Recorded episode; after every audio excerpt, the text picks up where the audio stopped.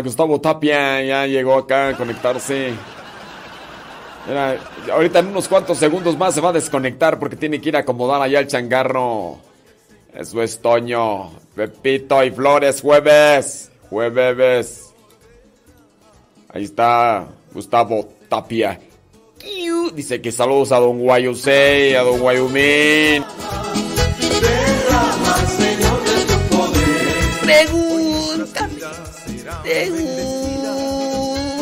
Me dice Gustavo Tapia. ¿Qué pasiones? ¿Cómo andamos? ¿Todo? Todo bien, todo, todo, todo bien, todo bien.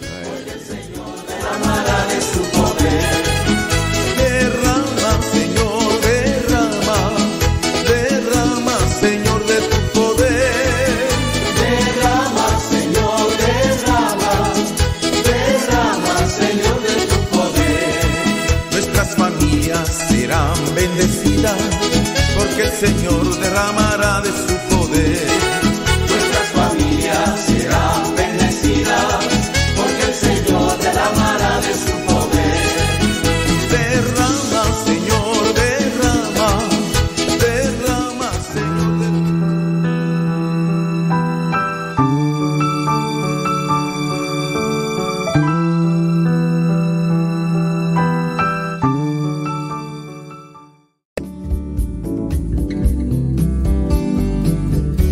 Días. Iniciamos nuestra jornada poniéndonos en manos de nuestro Creador. Pedimos su gracia para enfrentar como hijos suyos cada reto que la vida nos presente, acompañados de María, la dulce Madre que nos invita a proclamar las grandezas del Señor. Camina con nosotros en radiocepa.com, emisora católica de los misioneros servidores de la palabra.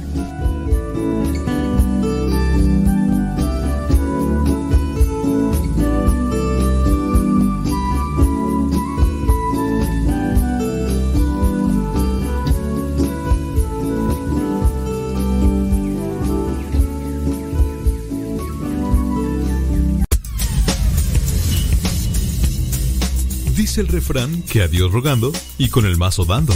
Y el que madruga, termina más temprano.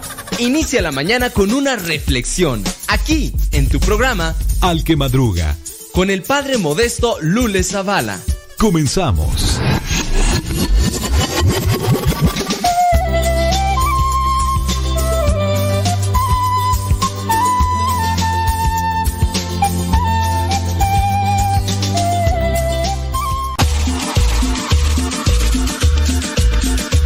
Abuelita, soy su nieto y ya llegué.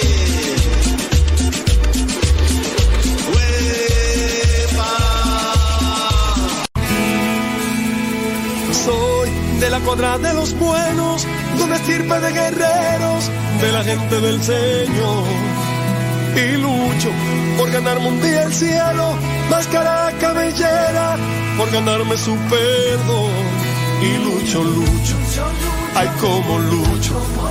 Y tanto lucho que ahora me dicen el luchador. Y lucho, lucho, ay como lucho. Y tanto lucho que ahora me dicen el luchador, el luchador.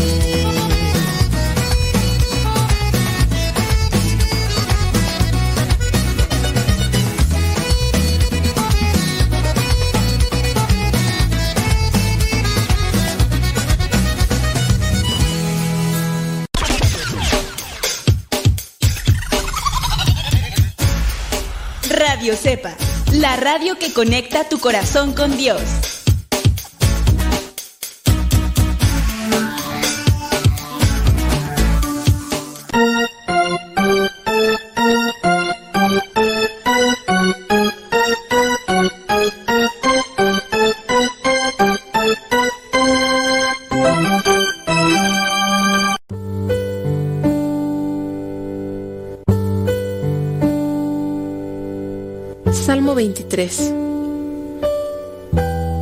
Señor es mi pastor, nada me falta. En verdes praderas me hace descansar y a las aguas tranquilas me conduce.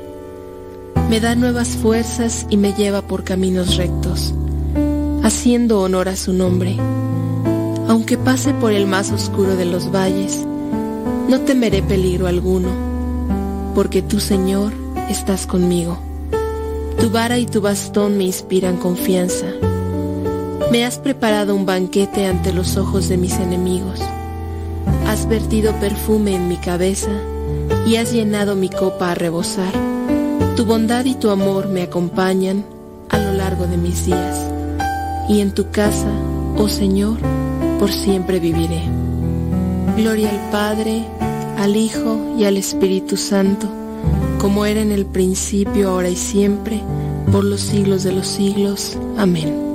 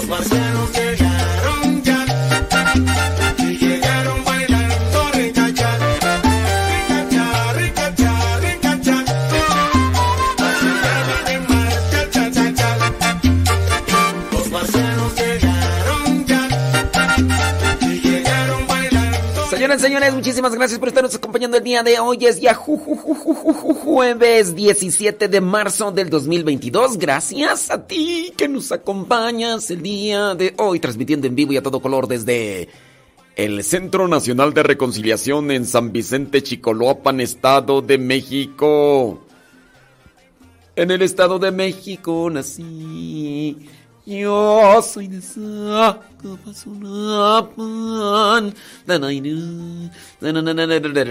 Sí, señoras y señores. Gracias, muchas, pero muchas gracias. ¿Cómo amanecieron? Acostado y en ayunas. Ese, amanecimos, ya es ventaja, ¿no? Amanecimos.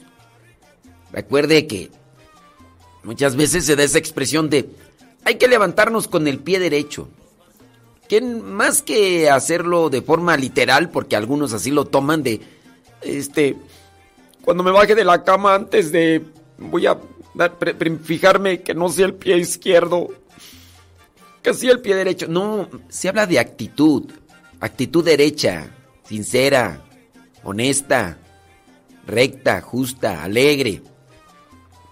Hay cosas que en la vida nos incomodan, hay cosas que en la vida nos nos desajustan. Ciertamente ahí están esas cosas que nos desajustan, pero ¿por qué no una actitud siempre de esperanza, comprensiva, paciente, alegre? Con nuestro enojo, con nuestro grito, con nuestro malestar, con nuestra desesperación, con nuestra ansiedad. Yo pienso que una mayoría tenemos ansiedad.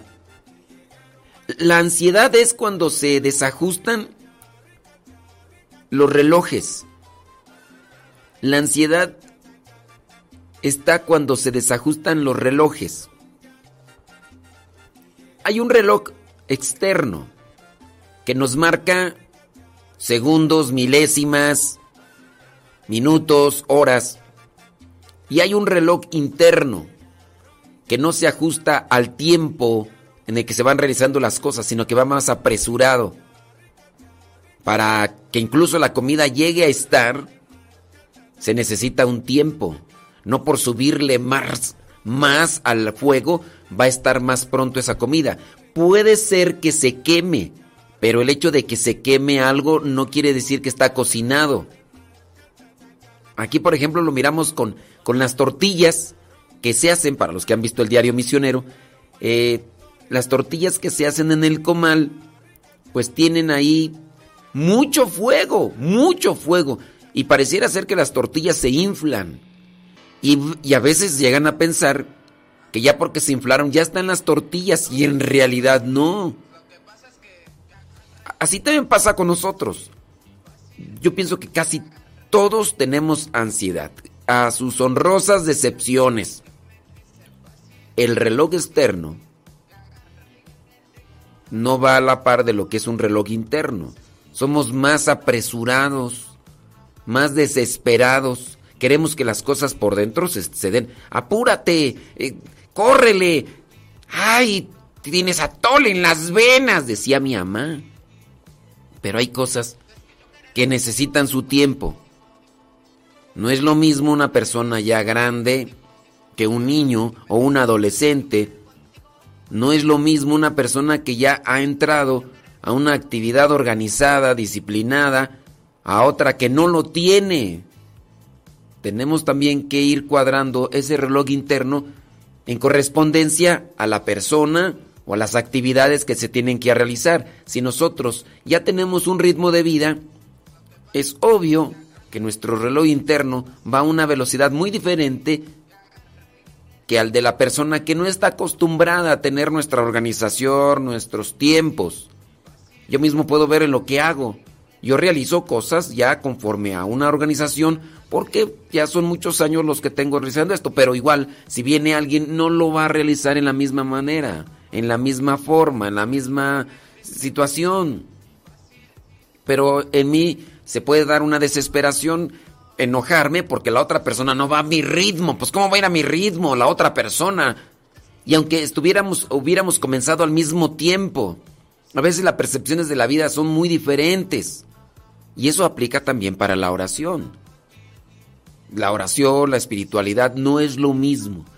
Porque la oración, la reflexión, la meditación de la palabra produce efecto en nosotros en la medida de nuestra disposición. Y ya comencé con mis regaños tan pronto. ¡Ay, Dios mío! Sí, pero una mayoría somos... tenemos ansiedad. Porque somos desesperados. Claro, hay de extremo a extremo, ¿verdad? ¡Achú! ¿Vas o no vas a?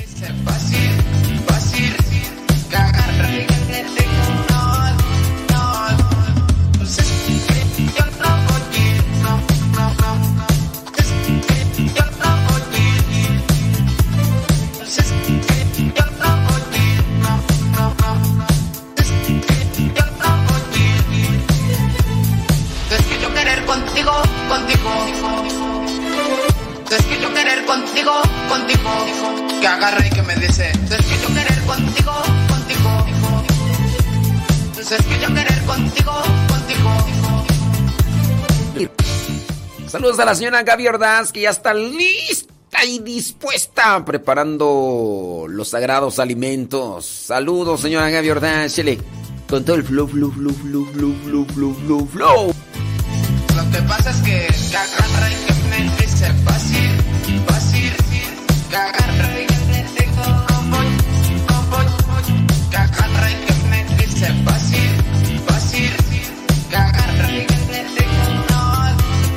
Vámonos con los saludos en el Facebook. Busquen el Facebook Modesto Radio. Ahí estamos conectados. Y ahorita vamos al Telegram y después también al YouTube.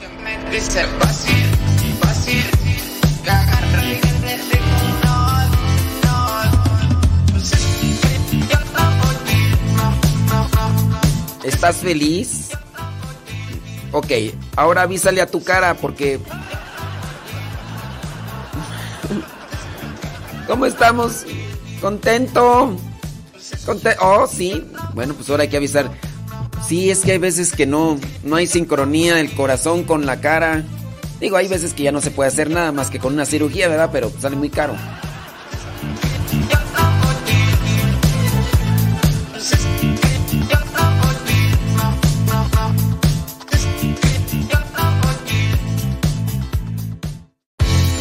Saludos a Gustavo. No, ya se desconectó Gustavo Tapia.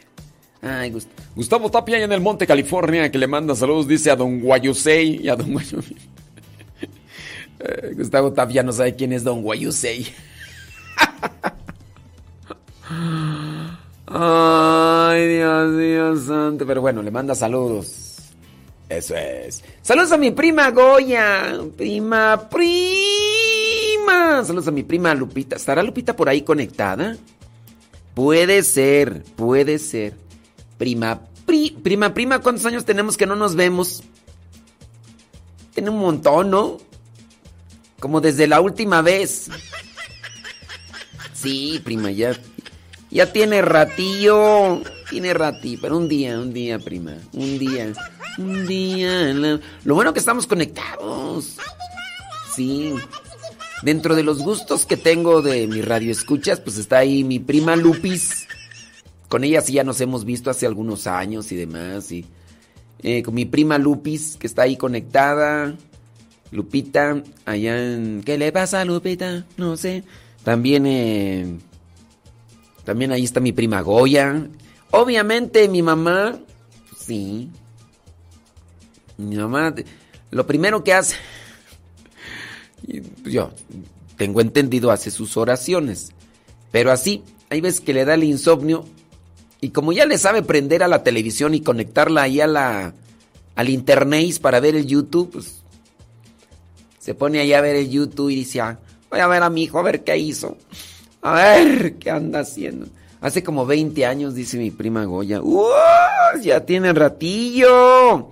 Bueno, déjame pasar rápidamente los saludos porque hay que echarle carnita al asunto.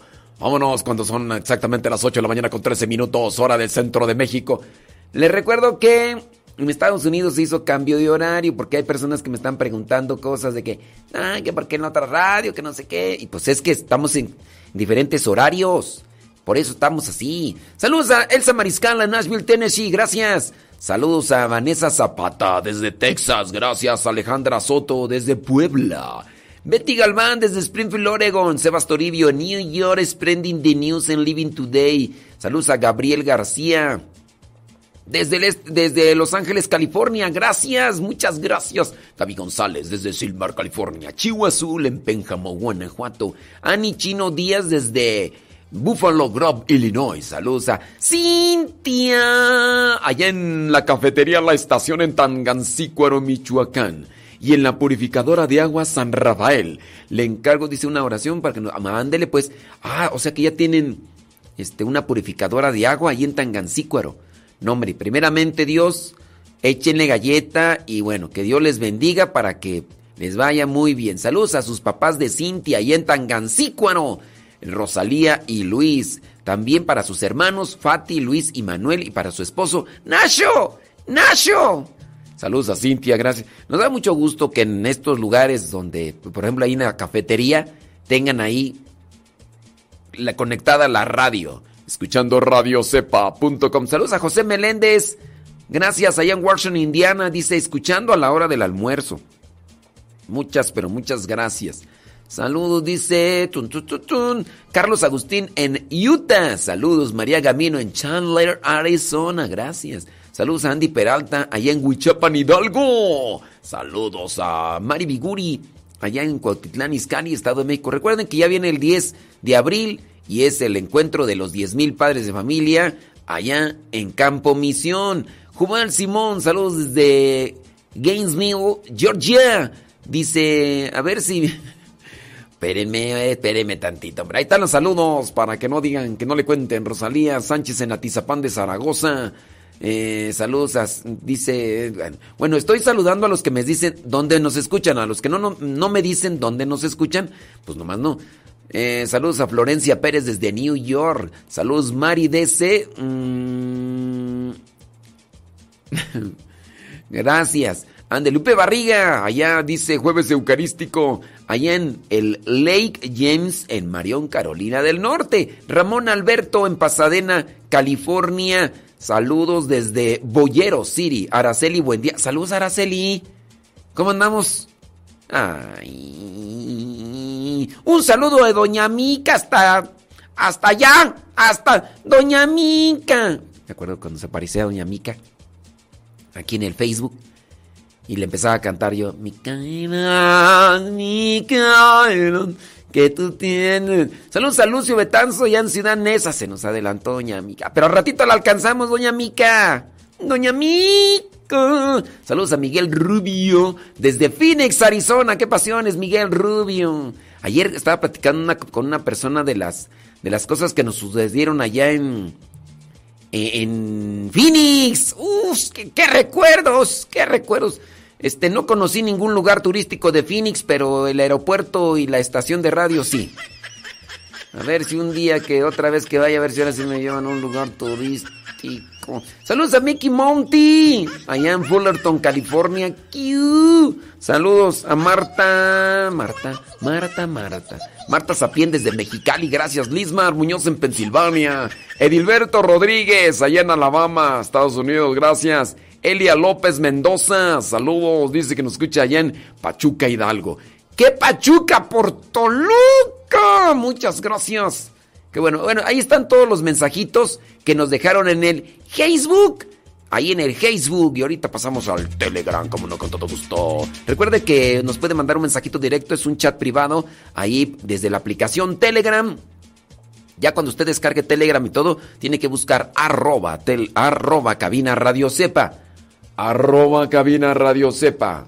Así, arroba cabina radio sepa. Arroba cabina radio sepa en Telegram y ahí estamos conectados. Órale.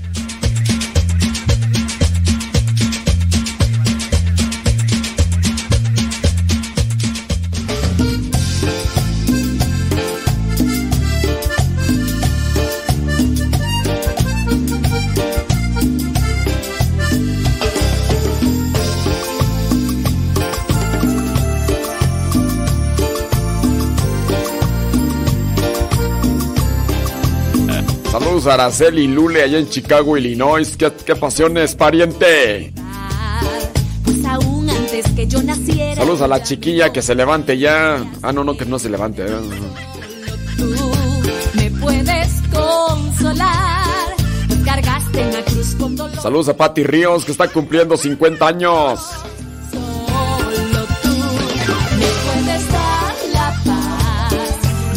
Desde Zumpango del Río, allá en. ¿Dónde tú? En, Guerrero. Órale, saludos.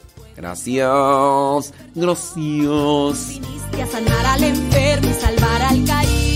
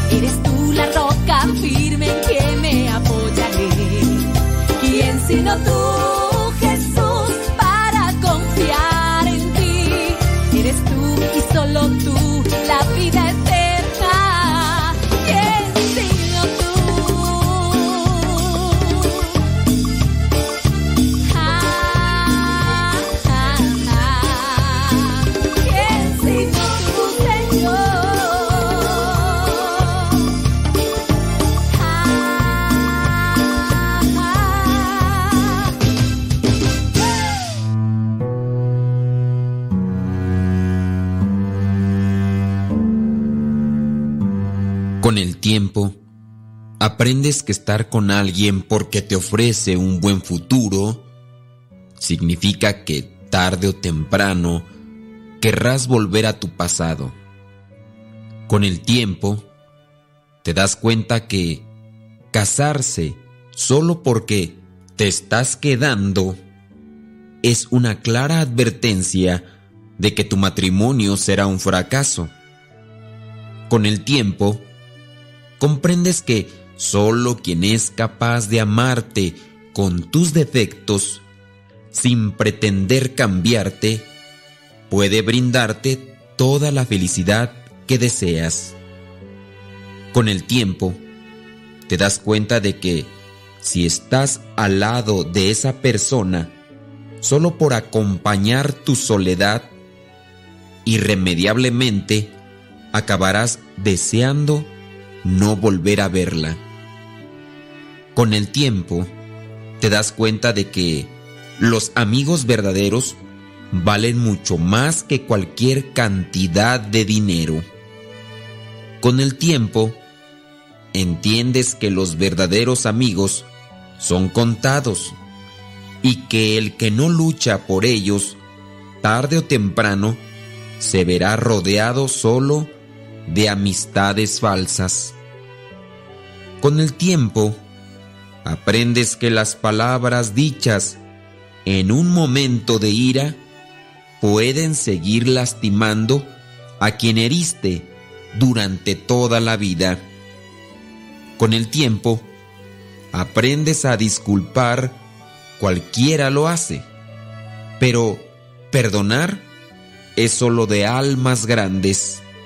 Con el tiempo, comprendes que si has herido a un amigo duramente, muy probablemente la amistad jamás volverá a ser igual.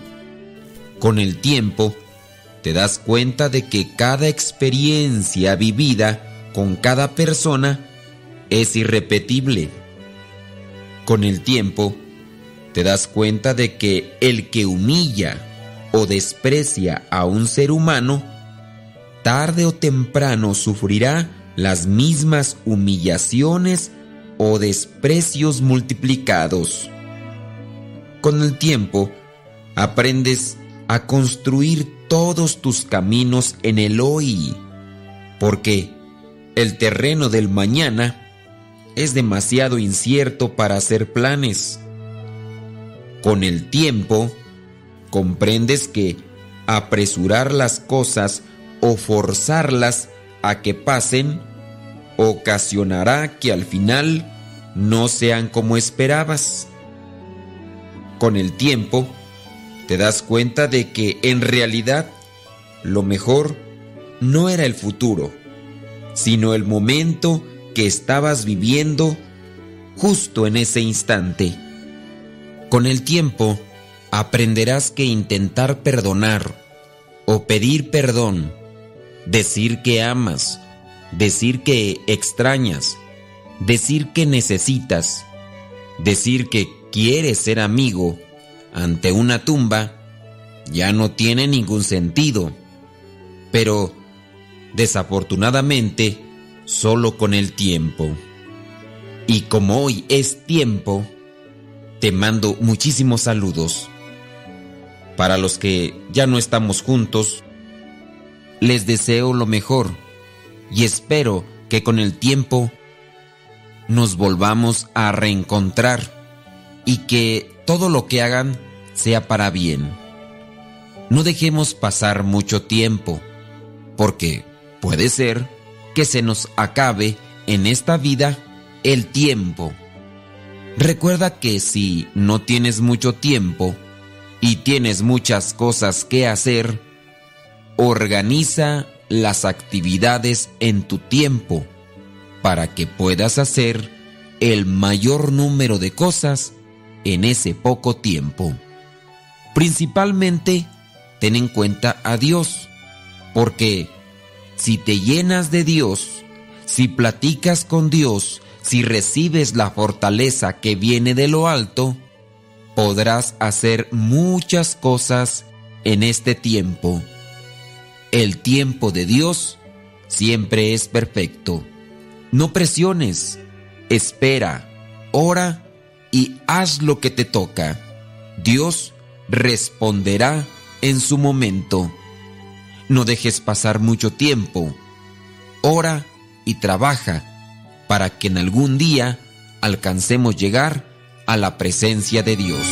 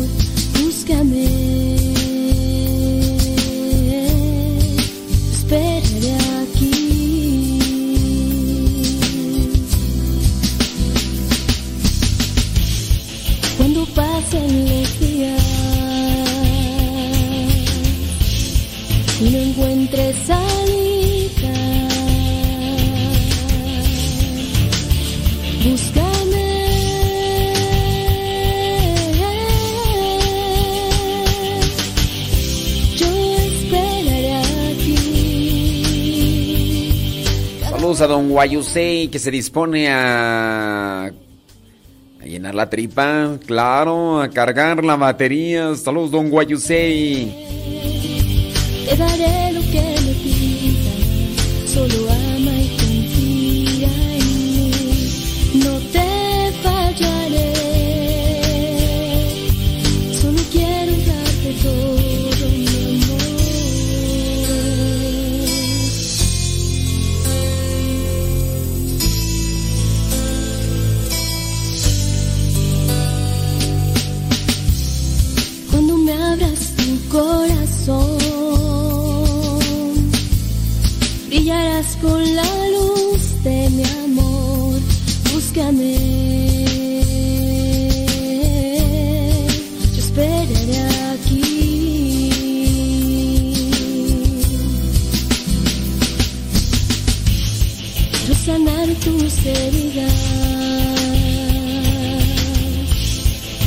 Puedas volar.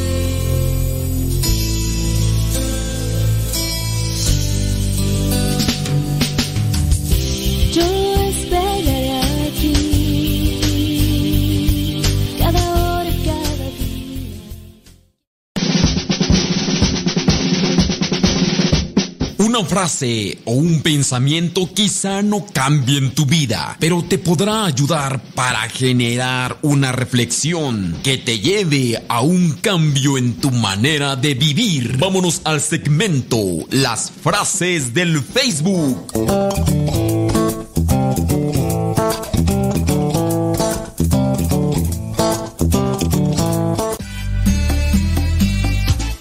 Frases del Facebook. Vámonos con las frases del Facebook.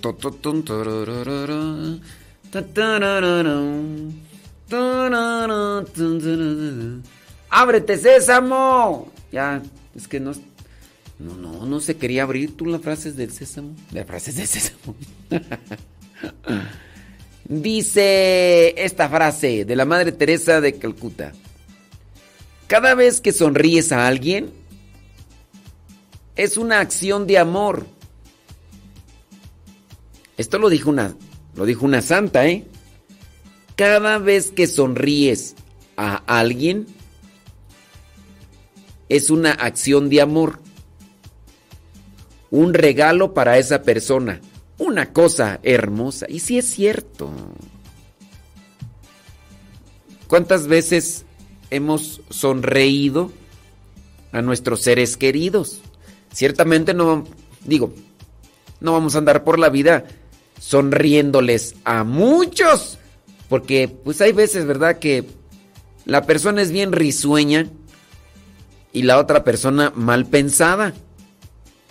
Capaz de que yo le ando sonriendo a todos y van a decir, ay, mira nada más de ese, no puede ver nada bueno porque luego, luego se le antoja. Hay veces que pasa eso. Sí. Una persona que es atenta, alegre, amable, jovial y, pues ya piensa que le está coqueteando y dice, espérate, tú eras tan chulo, hombre. Tú eras tan chulo, hombre, pues como que se, se- se- espérate. Sí, o sea, tanto de un lado como de otro. Hay muchas mujeres que son muy alegres, muy, pero muy alegres. También hay hombres que son muy alegres. Hay otros que estamos todos amargados, secos, frustrados. Sí. Y, y puede ser que porque tú, porque así es tu personalidad, alegre, jovial. Y, y las otras personas, pues, no les pueden hacer cosquillas porque son bien risueños, pues, dicen allá en mi rancho, no les puedes decir mi vida porque luego, luego casa quieren. Sí. Pero sí, sonreírle a nuestros seres queridos. ¿Cuántas veces les sonreímos? Porque hay veces que nada más estamos por una respingadera. Ay, ya vas a empezar con tus cosas. Ay, ya esto. Ay, aquello. Ay, ay tú. Ay, que. Ay, hola. Puros ayes. Ayes, ayes. Ay, esto. Ay, aquello. Ay, que sé que. Ay, que. Ok. A veces somos así. Cuando me toca a mí escuchar a muchos matrimonios o me mandan mensajes, eh, a veces no les das gusto dentro de los matrimonios. Llega el esposo, o ponle, se levantó la esposa primero y llega el esposo y, hola, buenos días. Y la esposa, "Mm, ¿Qué tiene de buenos? De seguro andas queriendo ocultar algo, algo hiciste. Por ahí encontré un meme que dice que esposo, después de muchos años, de repente detallista, algo quiere esconder. Nunca me traes flores. Y resulta que ahora hay flores. ¿Qué hiciste ayer, infeliz? ¿Qué hiciste ayer, perro? Oh. Ayer vino a platicar con alguien y, hoy quiere ser detallista y hoy apenas empieza a ser detallista, empieza ahí con los reclamos y reproches. Oh, espérame tantito, hombre, pues, hombre. O no. O no. No, no, no, señores, no les pasa así lo mismo. Y, las esposas también, las, esposas después de que pasan el periodo difícil de cada fin de mes, pues ya las señoras puede ser que vuelvan a su estado tranquis, tranquis, normal, normal, y, las señoras alegres, atentas, y, y, ¿dónde sale el esposo a, querer ya darle un estate quieto? Porque pues ahí anda la esposa ahí. Hola, cielo, ¿cómo, cómo amaneciste, mi vida? ¿Cómo amaneciste, bebé? ¿Y dónde viene el viejo? ¿Qué traes ridícula? Ya madura, ya estás toda vieja y te andas ahí con tus ridículas, hombre, no seas cursi. Hombre, espérate tantito. Pues está, está queriendo ser amable, atenta. Hoy anda así en ese, en esa tonalidad de, de- de brindarte alegrías, de brindarte cariñitos. Pues, ¿A quién no le va a gustar que, que, que le lleguen a dar un abrazo así? Que imagínate que, que el esposo esté haciendo algunas cosas y que llegue la esposa que, que lo abrace por la espalda. Digo, o, o que la esposa esté así haciendo algunas cosas y que el esposo, ya- bueno, es que también hay veces, ¿verdad? Que los esposos nada más andan queriendo abrazar a la mujer cuando andan urgidos. También, pues es que se tiene que madurar esa cuestión, y porque, porque hay nada más que, hay veces que pues no se controlan, nada más andan queriendo abrazar ahí cuando y ya porque se dejan abrazar las mujeres, ya, ya empiezan ahí, espérate hombre, pues acá.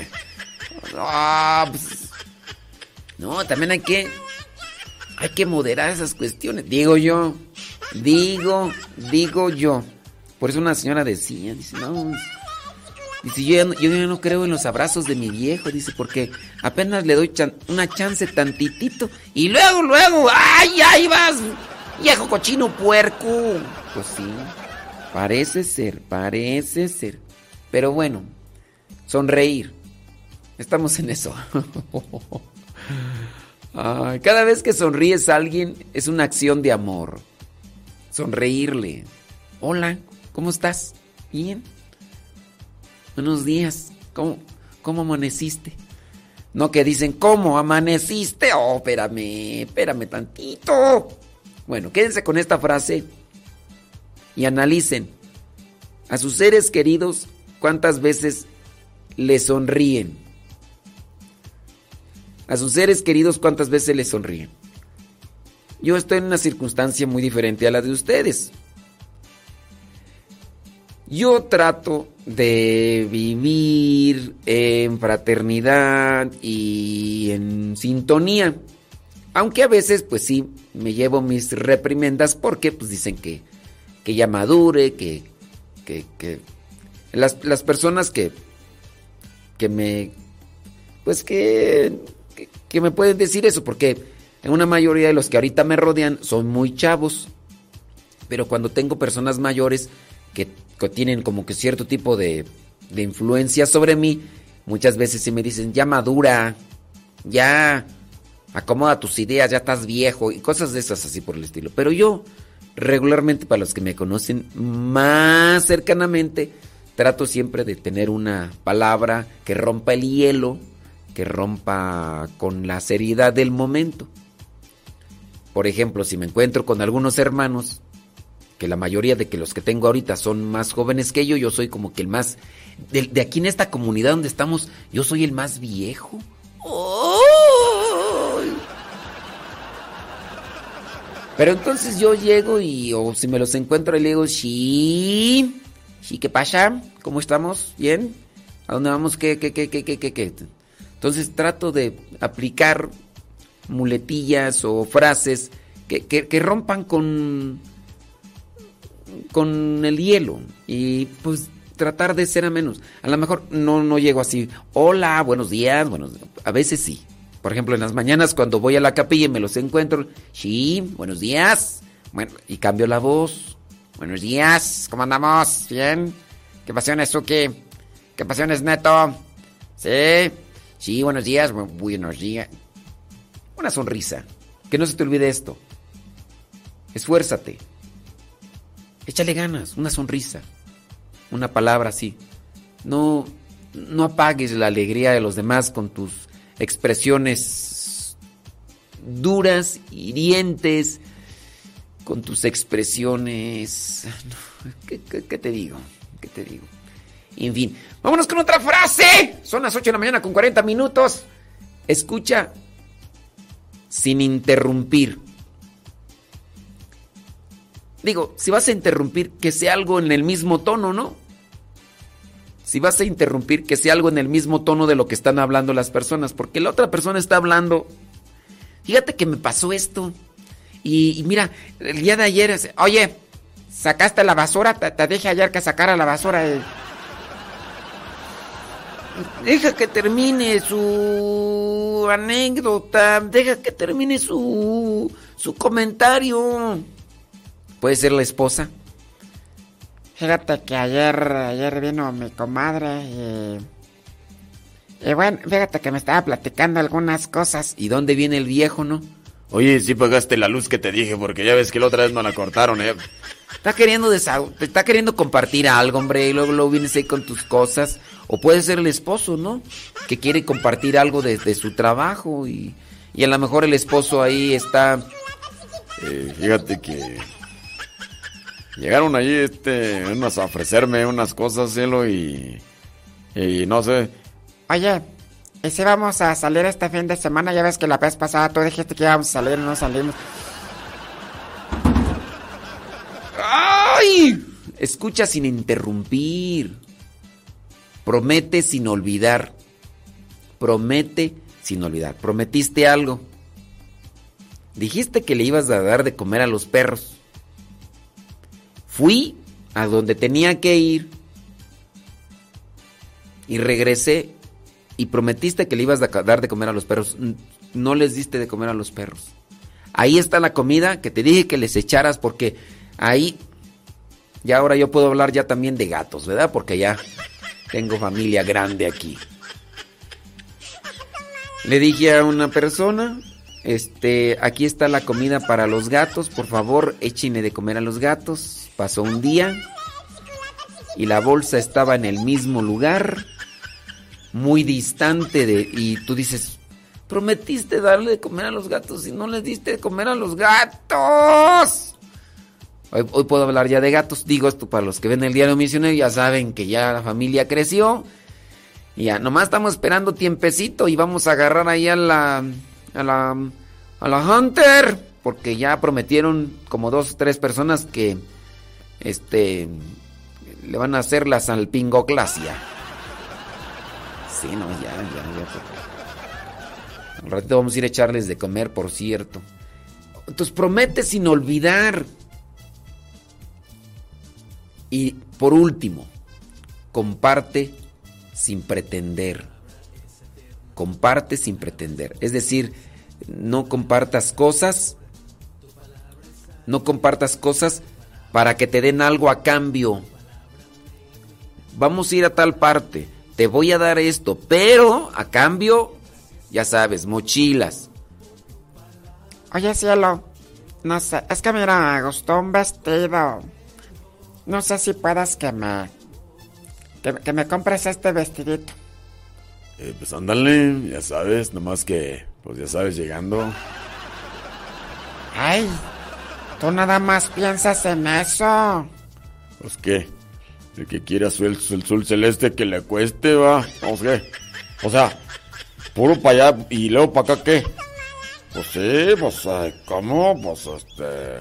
No, eh los intereses.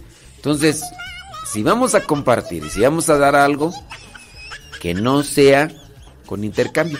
Miren, a veces yo también lo veo en esta circunstancia.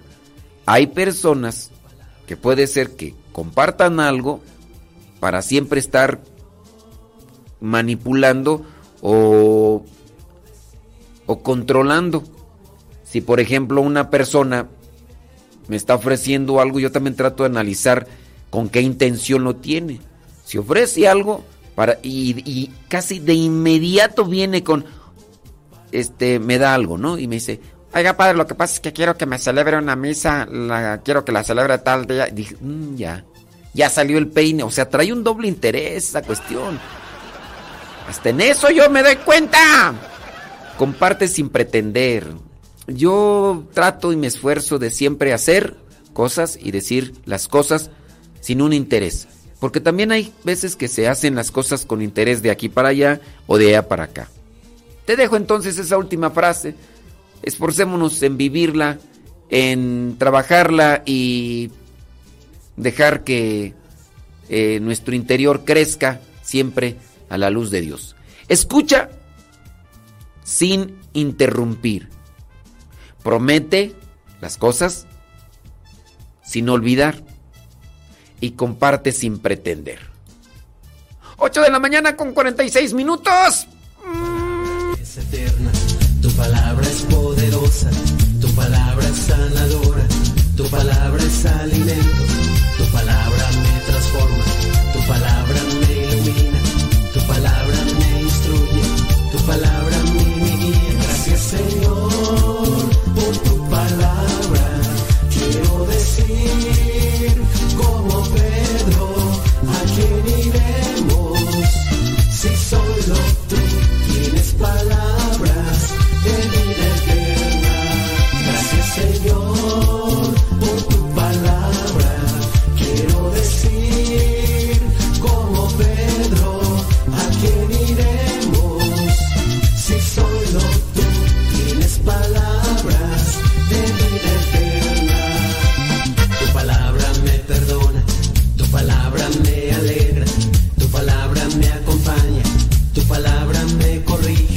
Señor, por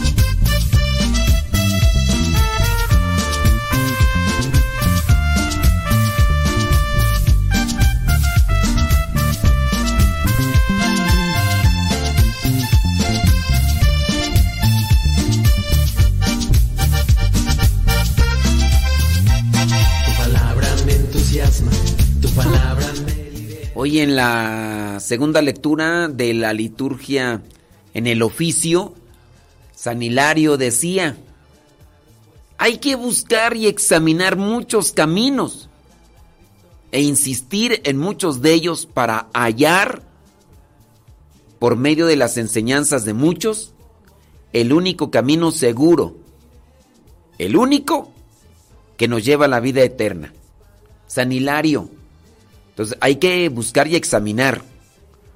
Y hay que también abrirnos con humildad a escuchar lo que otros han encontrado para que podamos encontrar la felicidad y la paz en nuestro corazón.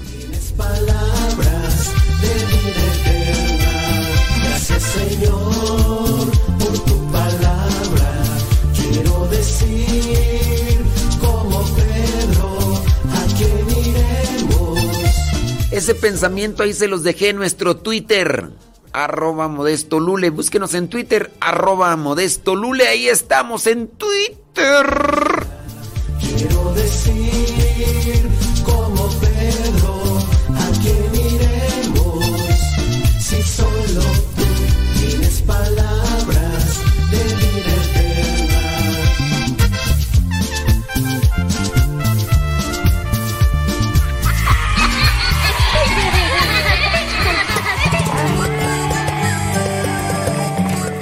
Hoy es día de San Patricio. Patri- San Patricio allá en Irlanda. No sé por qué pensar en San Patricio como que me da sed. El que entendió, entendió.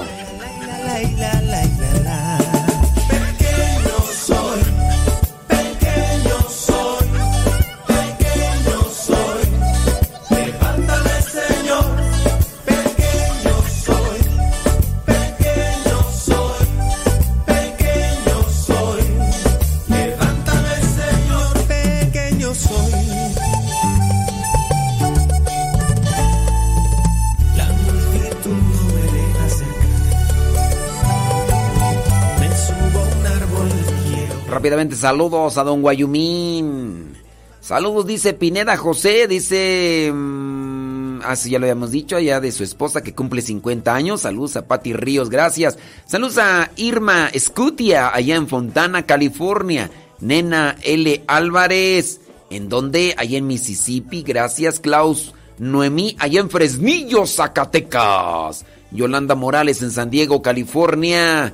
Ahí están los saludos, Yolanda Morales, claro.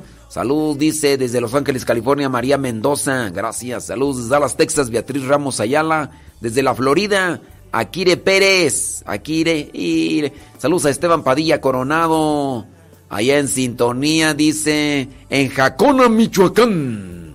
Eso. Saludos desde California, dice Ana Rivera. Lidia Duarte, allá en La Puente. Allá en La Puente. Ah, no, esa es La Fuente. Perdón. Saludos a Leonor. Leonor.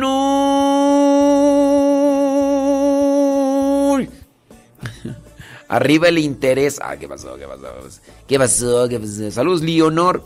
Leonor. Gra- gracias a Leonor y a Marta Juan Torres y a Mane.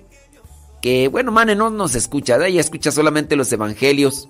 Pero eh, le mandamos un saludo. Leonor y Marta Juan Torres que ayer vinieron aquí a, ayudarnos en eh, aquí en la limpieza, aquí en el lugar donde nos encontramos. Muchas gracias, eh, que Dios les bendiga y les multiplique en bienes espirituales. Y gracias por ayudarnos aquí a la limpieza, porque sí, se necesita. Saludos desde New York, Mari Limongue. Eh, para la que quiera conocer a Marta Juan Torres y a Leonor. Ahí están en el diario Misionero. ¡Ay, papantla, tus hijos vuelan!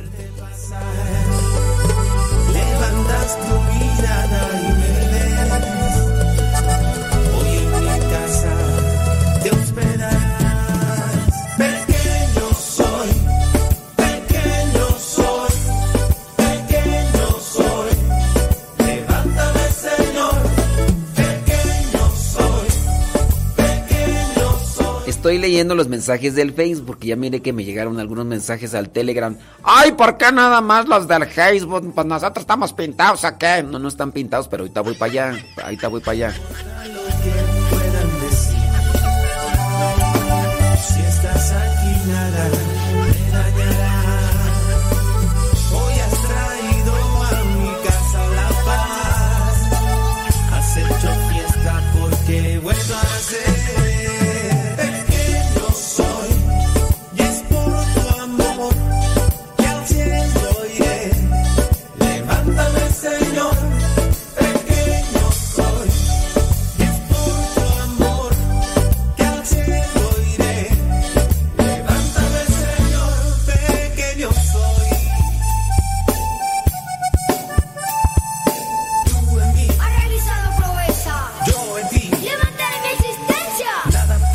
Saludos a Moni desde la Piedad, Piedad, Michoacán. Saludos, Moni.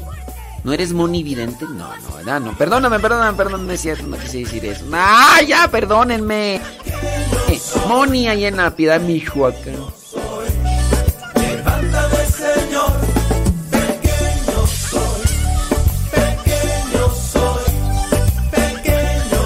Saludos a Luis Cisneros desde Tarbor, North Carolina. Lucy León, ahí en la Florida.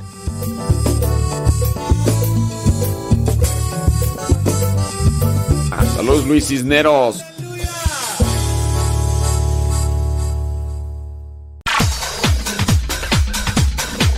Santo no es aquel que nunca ha pecado, sino aquel que se levantó de sus miserias. Vamos a escuchar el segmento El Santoral de hoy y aprendamos de aquellos hombres algunas enseñanzas para poder mantenernos en el camino que nos lleve al encuentro con Cristo, es decir, en el camino de la santidad.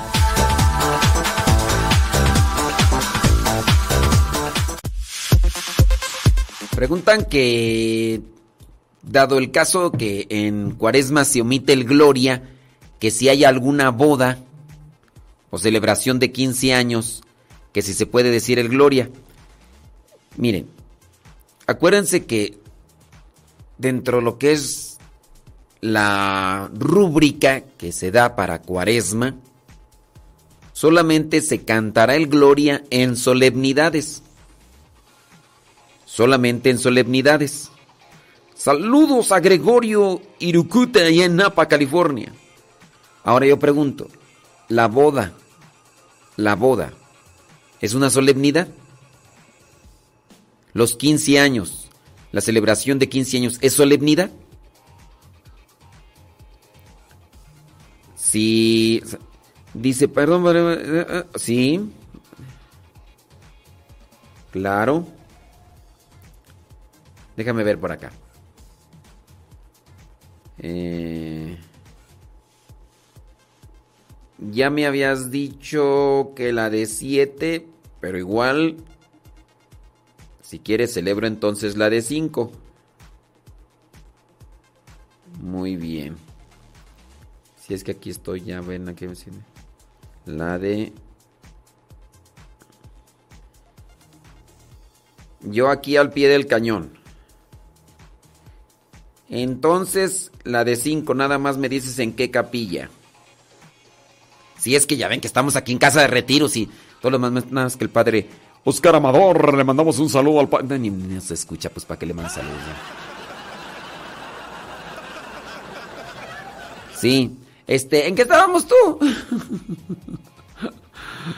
Este, con base a la pregunta que nos hicieron, en Cuaresma se omite se omite el gloria y solamente se cantará en las solemnidades. Solamente en las solemnidades. Si ustedes están dentro del grupo de liturgia y quieren saber cuáles son las solemnidades, ya tendrían que estar revisando el calendario litúrgico. Mi pregunta es, ¿una boda es solemnidad? ¿Una misa de 15 años es solemnidad? Si ya ustedes logran distinguir eso entre solemnidad, memoria, fiesta, ustedes ya sabrán si se canta o no el gloria. ¿Sí? Ahí se lo vamos a dejar a la persona que nos preguntó. Si no distingue entre, eh, entre lo que es una solemnidad de memoria, pues ahí sí ya. Porque ahí tendríamos que explicar qué es solemnidad de memoria, ¿sí? Bueno, no nos ha respondido la persona que nos preguntó porque no sabemos qué onda, pero, pero, pero recuerda, nadie es perfecto y tú... Vámonos con el santonal del día de hoy. La iglesia tiene presente, rápidamente digo los santos que la iglesia nos presenta, ¿qué te parece? Y ya ahorita decimos otra cuestión. Hoy la iglesia tiene presente a San Patricio. También la iglesia tiene presente a San Gabriel Lalemant, mártir jesuita. La iglesia tiene presente a Santa Gertrudis, Gertrudis de Niveles. También la iglesia tiene presente a San Juan Sarkander. Sí, San Juan Sarkander. Eh, sí, ahorita, ahorita mandamos los saludos, ¿cómo no? Eh, San Patricio. Bueno, vámonos rápidamente con San Patricio de Irlanda. Hoy 17 de marzo, la iglesia celebra la fiesta de San Patricio, obispo y misionero patrono de Irlanda. El patronazgo de Irlanda lo ostenta junto a Santa Brígida y San Columba. San Columba, no es Santa Columba, es San Columba. San Patricio es considerado tradicionalmente como aquel que introdujo el cristianismo en Irlanda en los tiempos que se estaba dando la expansión del Evangelio en Europa. Ciertamente el cristianismo había arribado años antes a esa isla de Irlanda, pero no fue hasta la llegada de San Patricio que el mensaje de Cristo pudo difundirse ampliamente y echar raíces en la cultura. Por eso la historia ha denominado a San Patricio como el apóstol de Irlanda. Por ahí hay películas, hay series animadas de San Patricio. Sería bueno que para que ustedes... Es que allá en Estados Unidos se hace un desfile de San Patricio, pero pues nada que ver, ¿verdad? Con lo que lo que fue San Patricio. San Patricio nació en Gran Bretaña alrededor del año 385. Su padre fue cristiano y ejerció el diaconado. Siendo muy joven, su casa fue saqueada por unos delincuentes que se lo llevaron rumbo a la isla de Irlanda, donde fue vendido San Patricio, después de que unos robachicos se lo robaron en condición de esclavo durante seis años. Patricio prácticamente vivió así como esclavo a la intemperie, cuidando ovejas, hasta que pudo escapar y regresó a Gran, Bretaña. Después de haber recobrado su libertad, inició el camino espiritual que lo condujo pues, al sacerdocio como un llamado que recibió de Dios posteriormente en la madurez, cuando ya fue ordenado obispo, a ser ordenado eh, obispo de las tierras a las que fue esclavizado. O sea, lo ordenaron sacerdote y después le dijeron obispo. Y le dijeron, ¿sabes qué? Te vas a ir de obispo allá donde estabas de esclavo. Solo gracias a aquellos amargos años Patricio pudo reencontrarse con su fe. O sea, en medio de la dificultad encontró la luz que necesitaba para mantenerse fuerte, puesto que no había guardado nada de lo que le fue enseñado, al punto que él mismo escribe en sus confesiones, no creía en el Dios verdadero, sin embargo Dios tocaría su corazón y lo rescataría de las pesadas cadenas que aprisionaban su alma. Yo era una piedra en una profunda mina, y aquel que es poderoso vino y en su misericordia me levantó y me puso sobre una pared. De Britania se traslada a las Galias, las Galias hoy Francia, donde empieza a profundizar en la fe cristiana. Allí, en Francia, es ordenado sacerdote por San Germán de Ausre, tras una visión, decide deshacerse de sus propiedades y dirigirse a Irlanda, donde entendía que Dios lo mandaba a evangelizar. El número de cristianos en esa isla iba en aumento y el Papa decide nombrarlo obispo para atender a la comunidad creciente de cristianos en, en Irlanda. Sin embargo, el designado para ocupar la sede episcopal fallece repentinamente y el cargo recae en Patricio. Es decir, ahí estaba Patricio como sacerdote y el obispo que estaba designado de repente cataplum que se adelanta y pues dijeron, pues en quién más? Pues en San Patricio. Ya en Irlanda, San Patricio como obispo se enfrentó a los druidas, druidas que eran paganos que controlaban políticamente ese territorio de Irlanda y también a los pelagianos herejes que por ese entonces confundían a los fieles. San Patricio, en un contexto tan difícil como era enfrentar a estos grupos, nunca dejó, nunca cesó en el esfuerzo para lograr la unidad doctrinal de los católicos. Y es que hablando de los pelagianos, es también una herejía que está mezclada con el cristianismo pero obviamente pues está deslindada y se contrapone. Por eso es que se confunde y se comienza a hacer división, como también ahorita hay muchos que están dividiendo a la iglesia, que están dividiendo el cristianismo dentro de la misma iglesia católica, ¿eh? Si tú, si tú has puesto atención, te darás cuenta de muchos pseudo predicadores de Cristo que están por ahí en los videos en internet que sí te hablan de la Virgen María, sí te hablan del, rezo del Santo Rosario, sí te dicen que la Eucaristía, pero ya desde, desde su postura, cuando no son religiosos, cuando solamente son laicos, y en su caso hay algunos que sí son sacerdotes, y que atacan al Papa, que atacan incluso a la conferencia de obispos, como si ellos fueran los depositarios de la verdad y con su manera de hablar confunden a la gente. Con su manera de hablar, pues prácticamente los conectan y algunos son capaces de irse con ellos y dejar a un lado lo que es la doctrina y el magisterio. Mira, algo muy sencillo pasó con un sacerdote que se acaba recientemente de salir de la Iglesia Católica para fundar su propia iglesia. Y aun cuando a mucha gente se le ha dicho, ¿sabe que ningún sacramento con este sacerdote que se ha salido de la iglesia católica es válido? ¿Y qué dice la gente? Ay, me vale, pero este sacerdote es bien entretenido.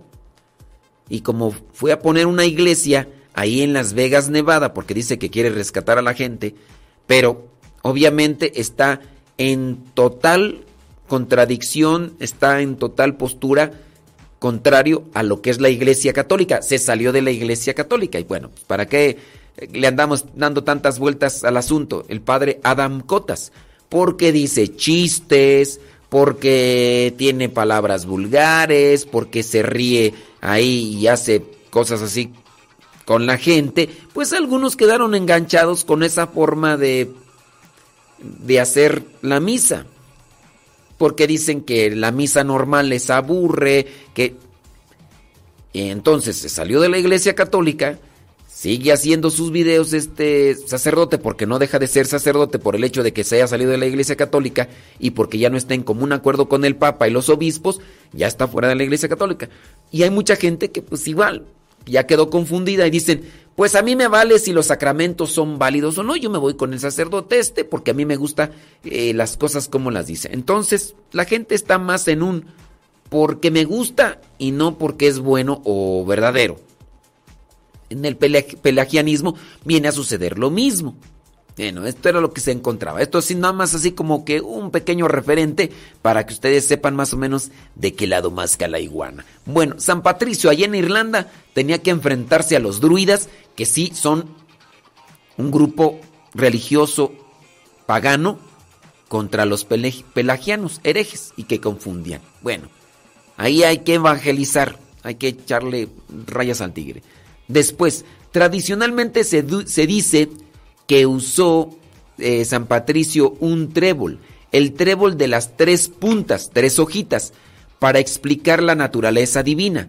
San Patricio solía usar el trébol con tres hojas para explicar de una manera visible a la gente sobre la Santísima Trinidad, haciendo una analogía en las tres puntas de la hoja del trébol y las tres personas divinas, distintas y distinguibles, pero que componen una, una sola realidad.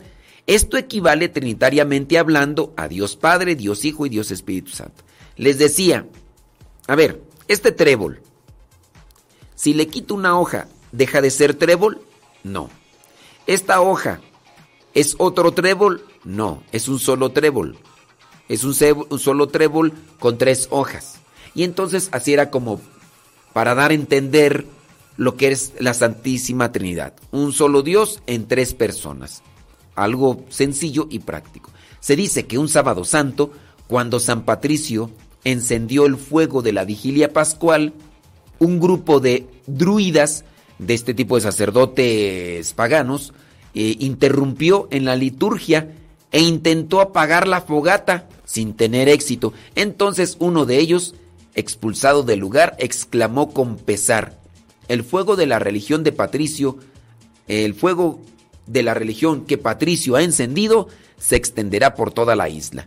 Era un lamento, un vaticinio de que el fuego arrasaría con Irlanda y produciría su destrucción. Con el tiempo aquella queja se tornó en profecía, pero en el sentido opuesto, el fuego, símbolo de la luz de Cristo, se extendería efectivamente para encender el corazón de los irlandeses con el amor de Dios.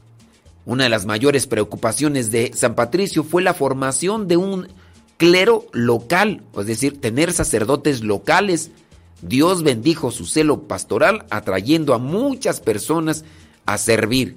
En este caso también ayudó a que descubrieran su vocación aquellos varones para el sacerdocio. El florecimiento de las vocaciones permitió que la iglesia se organizara con solidez, lo forzó la presencia de más o lo que forzó la presencia de más obispos. San Patricio influyó positivamente en la reforma de las leyes civiles de Irlanda y a través de los principios propios de la moral católica. Entre otras cosas, el reconocimiento de aquel legado es indispensable para valorar la contribución de este santo, como de la Iglesia en general, en la formación de la nación irlandesa y del espíritu británico.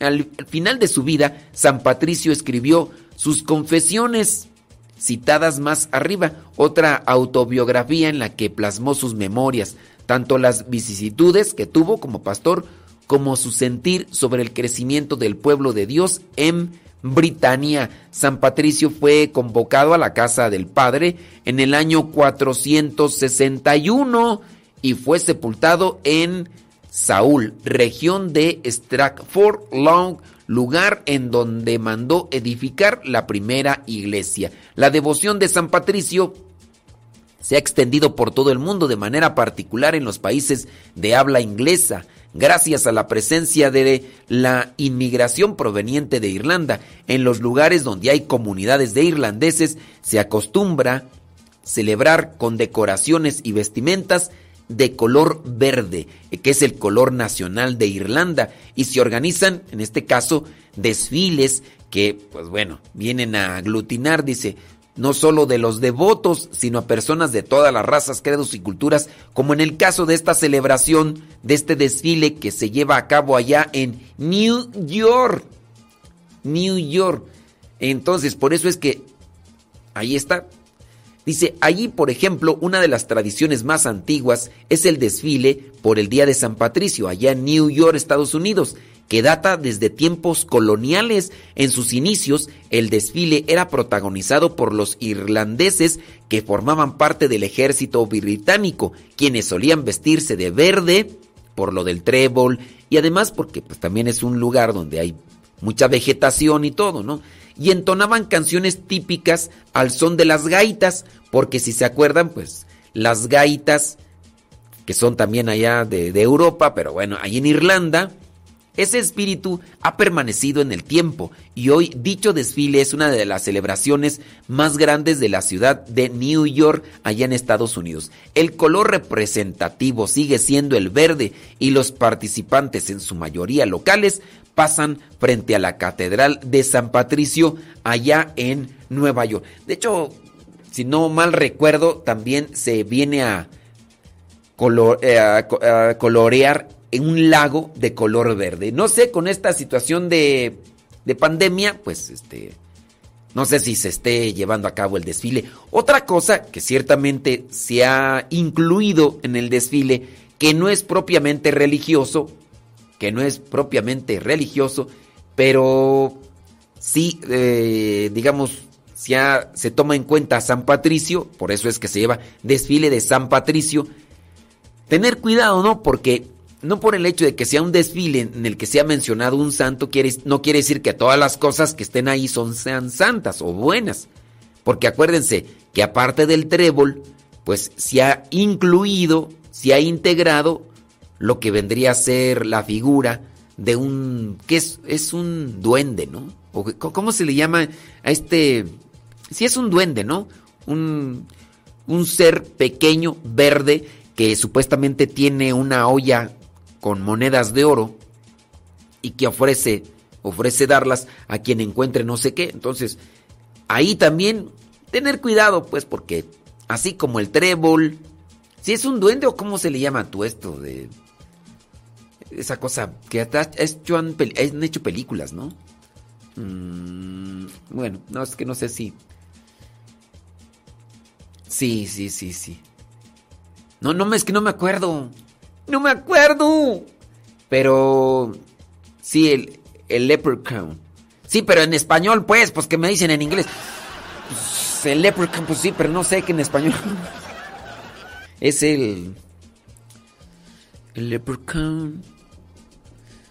Ay, es que no sé cómo se dice tú.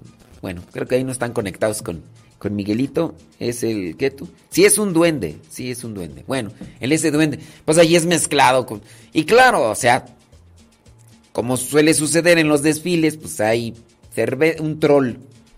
Sí, pero un troll es un duende, ¿no? También. ¿Cómo se le llama? Es un leprechaun. Mm, sí, pero ¿cómo se le dice? Es un troll, pues. Pero otra. Un duende, pues es lo mismo. Ay, Dios mío santo. Gracias, muchas gracias a los que están ahí conectados con nosotros. A las 9 de la mañana con 14 minutos. A ver, el, el leprechaun es, es el trébol. A ver, ¿qué, ¿qué significa leprechaun? Un elfo. Es que pues un elfo, un gnomo, un troll, un duende, pues creo que va por lo mismo, ¿no? ¿Sí? ¿No? E, el leprechaun es este. El leprechaun, sí, sí, sí, estoy, sí estoy, ¿Qué significa leprechaun? Yo lo puedo buscar ahorita en el Google, digo, pues para no estar ahí. ¿Qué significa leprechaun? Dice, se está celebrando ahorita el desfile eh, de San Patricio acá en Nueva York, dice Leti Núñez. Es que Leti Núñez es allá en New York. Oye, ¿de alguno de ustedes estará ahí en el desfile para que se nos tome un pequeño video de menos de un minuto y nos lo mande ahí al Telegram para subirlo al, al diario misionero, ¿no? ¿Qué significa leprechaun? ¿Duende? Ok, ¿y cómo se dice trébol en inglés? Yes. Yes, I need to know. Trébol es clover. Oh, oh, thank you very much. Dice, ¿es un duende o un gnomo? Es que es lo mismo, ¿no? Duende, gnomo, troll, este, elfo, Claro, ya vendrán acá los expertos. Fíjate que no es lo mismo, ¿eh? Un gnomo tiene sus características así, mira. Por ejemplo, el gnomo, el gnomo, este, tiene las orejas un poquito más mm, pequeñas que el duende, porque el duende tiene tres pelos más en la nariz, así de esos pelos que salen así, imagínate, y también de los oídos. Entonces, el duende y el gnomo son muy diferentes. Además, fíjate, el gnomo tiene los dientes amarillos. Y en lo que vendría a ser el troll. No, fíjate que el, troll, el troll tiene las patas más largas, de hecho se deja las uñas un poquito más así, pero no, no es lo mismo. Eh, déjame que ahí sí. Yo diría, ¿de dónde? A ver, a ver ¿por qué dio esas características? O sea, yo estudié nomología. Yo estudié nomonología y este, ¿tú, ¿tú qué sabes? O sea, ¿tú, no, tú, has estudiado nomonología? Yo he estudiado los gnomos, he estudiado a las nomas y a las nemas y a las nimis y a las numus. Entonces, pues este... sí, pero al final de cuentas, troll, gnomo, este, duende, este, elfo y todo eso, pues, ¿ya? ah, ya, ya. Sí, es que ya, ya cuando empezamos así en detalles de cosas que no existen, están en la cabeza. Sí. Ah, es que tú no has visto El Señor de los Anillos, ahí salen los elfos. Siempre voy tras de ti. Uh, siempre iré tras de ti hablando de El Señor de los Anillos, ¿cómo se llama el que sale ahí? El que, el que habla así, más o menos así. Deja acomodar.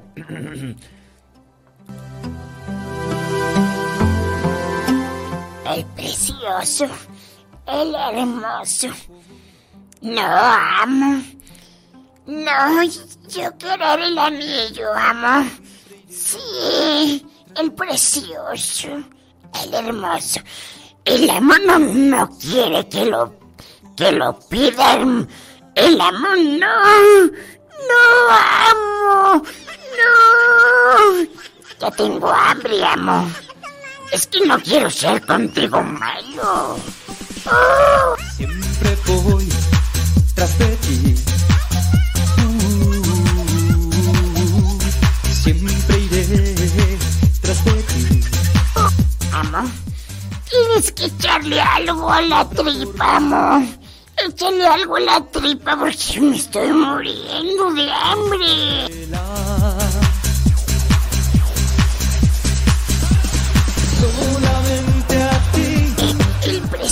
Precioso, el hermoso.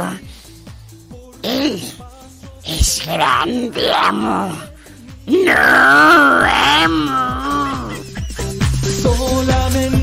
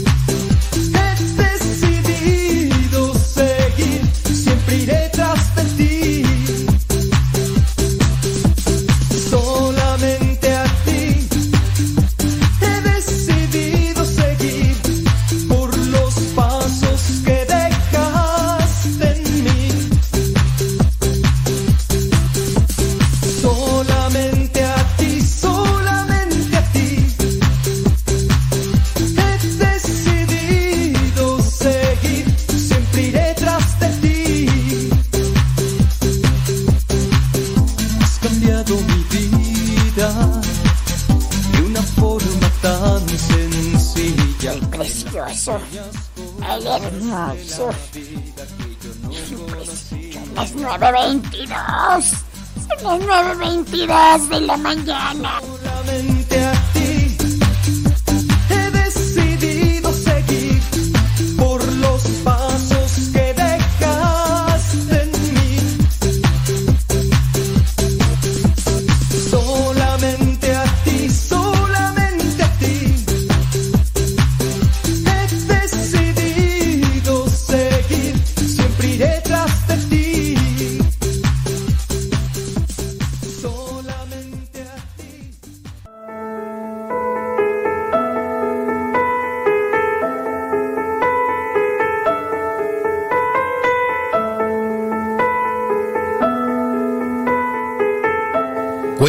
Hace mucho, un señor labrador que tenía un viejo caballo para cultivar sus campos, estaba ahí, en su casa, cuando comenzó a llover. Llovía y llovía, y los truenos, los relámpagos sacudían el cielo. Entonces el caballo, el único caballo que tenía, comenzó a asustarse, empezó a echar brincos, a relinchar y comenzó también a dar de patadas, pues tenía mucho miedo. El señor no pudo hacer más. El caballo enloqueció y de unas cuantas patadas traseras rompió los maderos que le servían para detener a ese caballo. El caballo escapó por las montañas. Cuando los vecinos al otro día se dieron cuenta de que el caballo se había escapado, dijeron, mala suerte, señor, qué mala suerte tiene usted, pues mire el único caballo que tenía para labrar su tierra y ahora, ¿quién le ayudará? De seguro le va a poner el arado a su hijo y esto será más pesado. Mala suerte, Señor. El Señor dijo, ¿mala suerte? ¿Buena suerte? ¿Quién sabe? Yo solamente confío en la voluntad de Dios. Una semana después, cuando ya todo se había tranquilizado, se escuchó el relinchar de un caballo allá por la pradera. Era el caballo de aquel señor que lo había perdido. Venía el caballo caminando por las montañas, pero, oh sorpresa, detrás del caballo venía una docena de caballos salvajes que lo venían siguiendo. El caballo entró en el corral. El dueño se dio cuenta cuando entraron los caballos salvajes. Entonces cerró la cerca que ya había reparado. Ahora, los vecinos volvieron a ir con este señor, pero ahora fue para felicitarlo. ¡Qué buena suerte tienes! Antes tenías un caballo, ahora tienes trece caballos. ¿Buena suerte? ¿Mala suerte? dijo el señor. No lo sé. Yo solamente confío en la voluntad de Dios. Pasado el tiempo, el señor comenzó a domesticar aquellos caballos salvajes que tenía para hacerlos animales de uso en el campo que tenía. Subía a su muchacho a estos caballos salvajes para poder así domesticarlos. Un día, uno de ellos lanzó al muchacho entre las piedras. Pobre muchacho, se rompió la pierna. Y ahora, ¿quién le iba a ayudar a aquel señor que ya era grande de edad a domesticar aquellos caballos y también a cultivar el campo? Nuevamente vinieron los vecinos con aquel señor.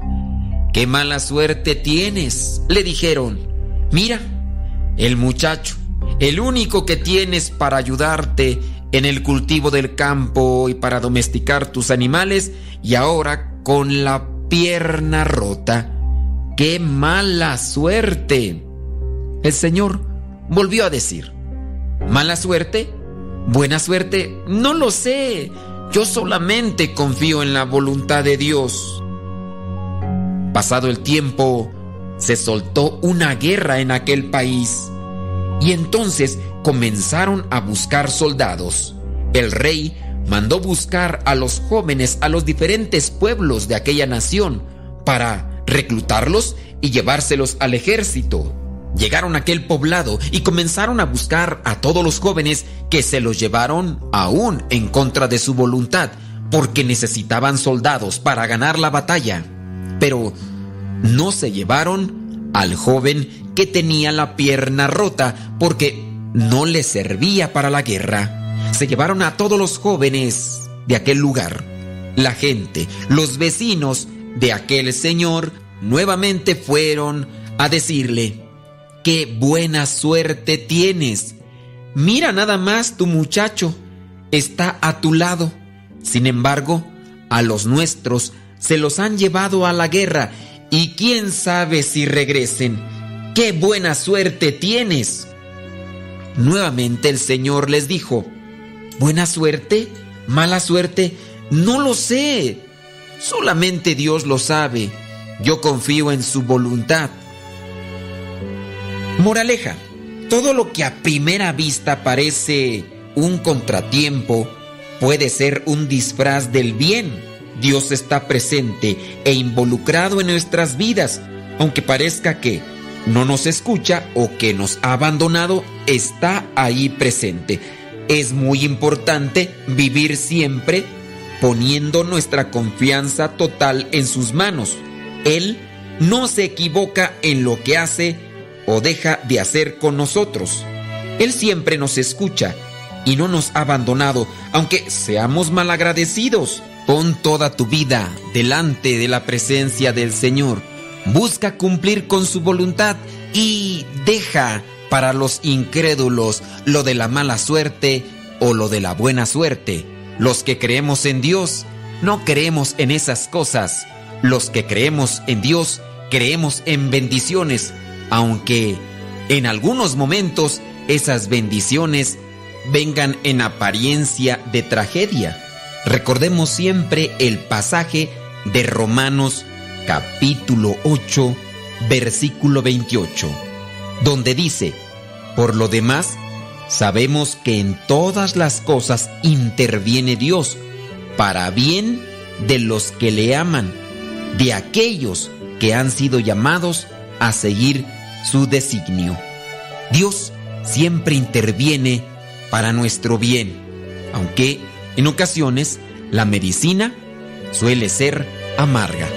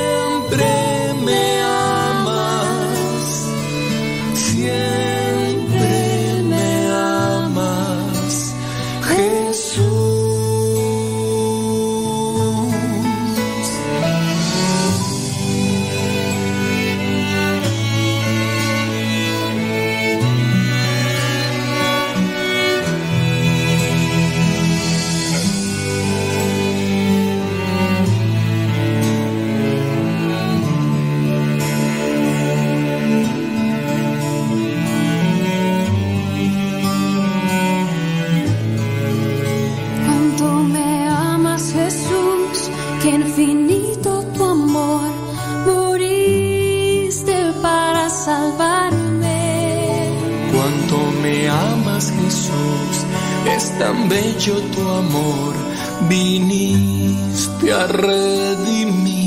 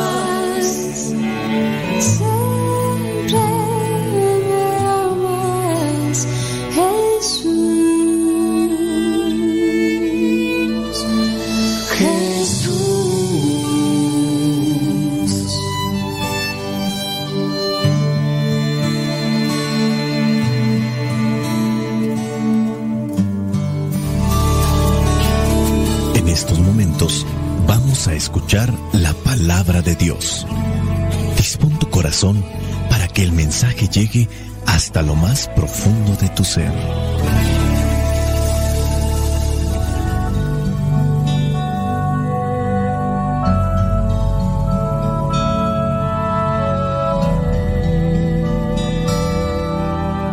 El Evangelio que la iglesia nos presenta para el día de hoy corresponde a Lucas, capítulo 16, versículos del 19 al 31. Dice así, había un hombre rico que se vestía con ropa fina y elegante y que todos los días ofrecía espléndidos banquetes. Había también un hombre llamado Lázaro, que estaba lleno de llagas y se sentaba en el suelo a la puerta del rico. Este pobre quería llenarse con lo que caía de la mesa del rico, y hasta los perros se acercaban a lamerle las llagas. Un día, el pobre murió, y los ángeles lo llevaron a sentarse a comer al lado de Abraham. El rico también murió y fue enterrado, y mientras el rico sufría, en el lugar donde van los muertos, levantó los ojos y vio de lejos a Abraham y a Lázaro sentado a su lado. Entonces gritó, Padre Abraham, ten lástima de mí. Manda a Lázaro que moje la punta de su dedo en agua y venga a refrescar mi lengua, porque estoy sufriendo mucho en este fuego. Pero Abraham le contestó, Hijo, acuérdate que en vida tú recibiste tu parte de bienes y Lázaro su parte de males. Ahora él recibe consuelo aquí y tú sufres.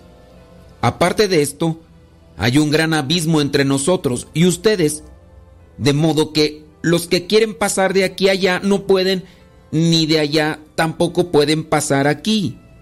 El rico dijo, Te suplico entonces, padre Abraham, que mandes a Lázaro a la casa de mi padre, donde tengo cinco hermanos, para que les llame la atención, y así no vengan ellos también a este lugar de tormento. Abraham dijo, ellos ya tienen lo escrito por Moisés y los profetas, que les hagan caso. El rico contestó, Padre Abraham, eso no basta, pero si un muerto resucita y se les aparece, ellos se convertirán. Pero Abraham le dijo, si no quieren hacer caso a Moisés y a los profetas, tampoco creerán, aunque algún muerto resucite. Palabra de Dios, te alabamos Señor. Señor Jesucristo, nuestro divino Salvador, gracias te damos por tu infinito amor. Te escuchamos en la palabra, te recibimos y adoramos en la Eucaristía, te servimos en los hermanos.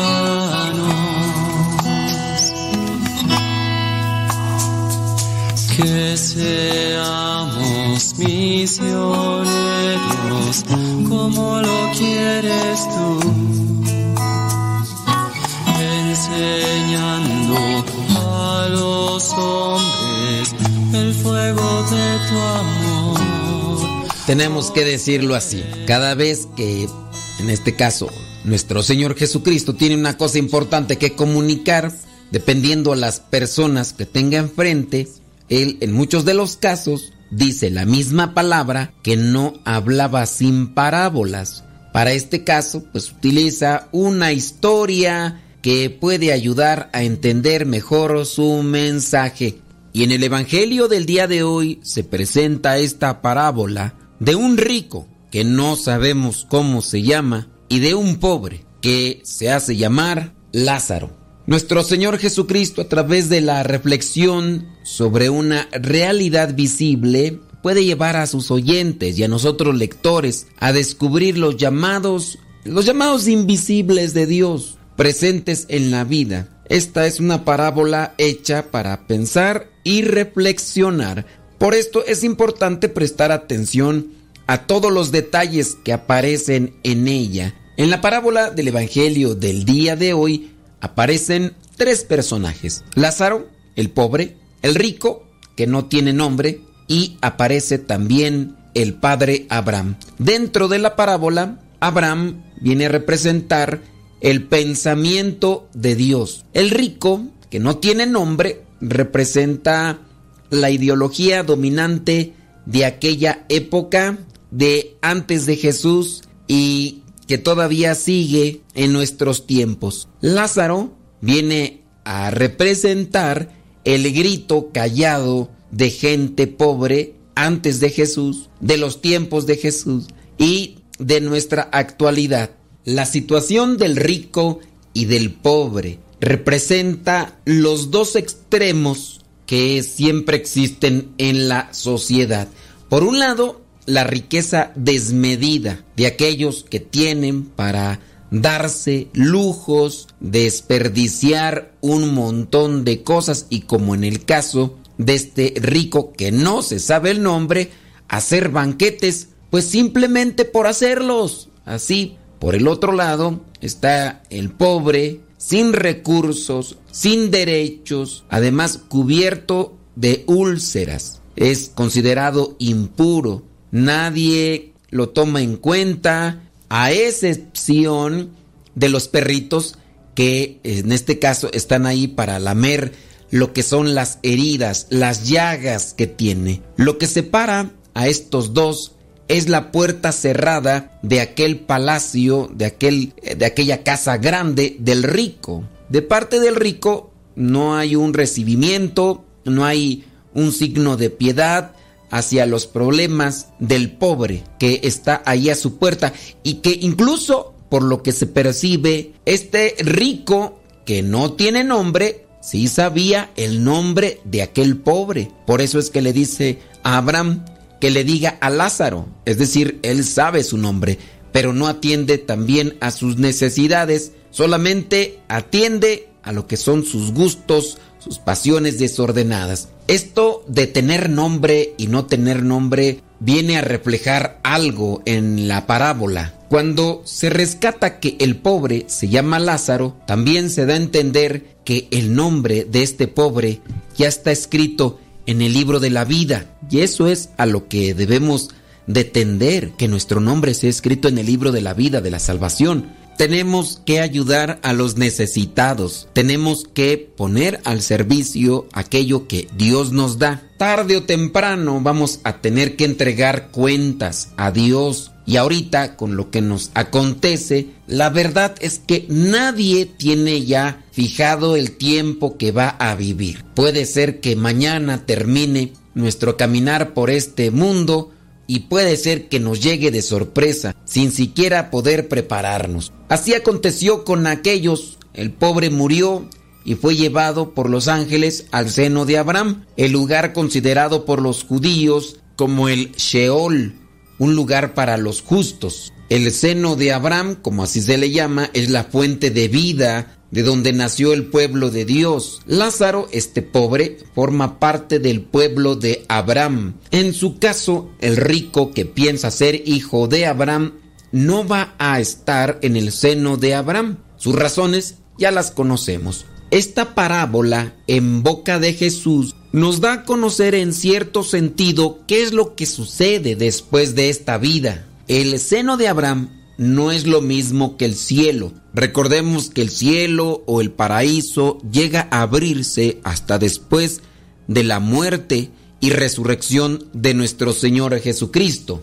Pero vendría a ser ese umbral hacia la entrada del reino de los cielos, el reino de Dios. Podríamos decir la antesala, que no hay que confundirlo con lo que en algún tiempo se llamó el limbo, los judíos ya tenían su nombre y le decían Sheol. A ese lugar era donde iban los hombres justos. Hay muchas personas que se enfocan más en el más allá y no trabajan en el más acá. Veamos pues que la parábola no está para revelarnos lo que acontece después de la muerte, sino más bien hay que poner atención en lo que hacemos en esta vida para que después de la muerte no vengamos a sufrir. Considerando estas cuestiones, entendemos que la palabra de Dios nos invita a poner atención a los débiles, a los frágiles,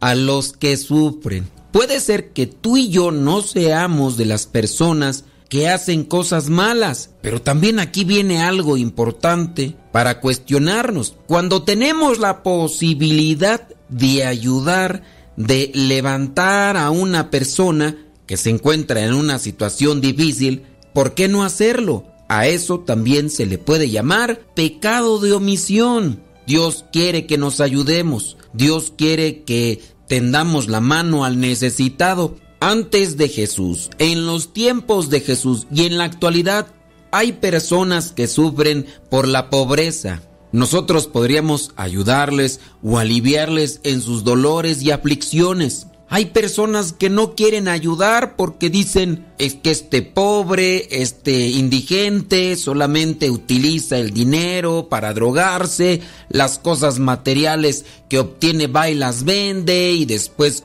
adquieren droga o cosas por el estilo. Puede ser que en algunos casos así suceda, pero ¿Y qué hay de aquellos en los cuales las personas han estado pasando por situaciones adversas, ya sea por enfermedad, ya sea por esos accidentes imprevistos? A lo mejor se quedó sin trabajo, tiene muchas cosas que pagar, tanto la cuestión de sus hijos, de la renta, a lo mejor están viviendo muy limitadamente. Tendamos pues la mano para ayudar a aquellas personas que pasan por estas situaciones lamentables y crudas. No nos vamos a salvar pues solamente por orar, sino también tenemos que obrar en la caridad.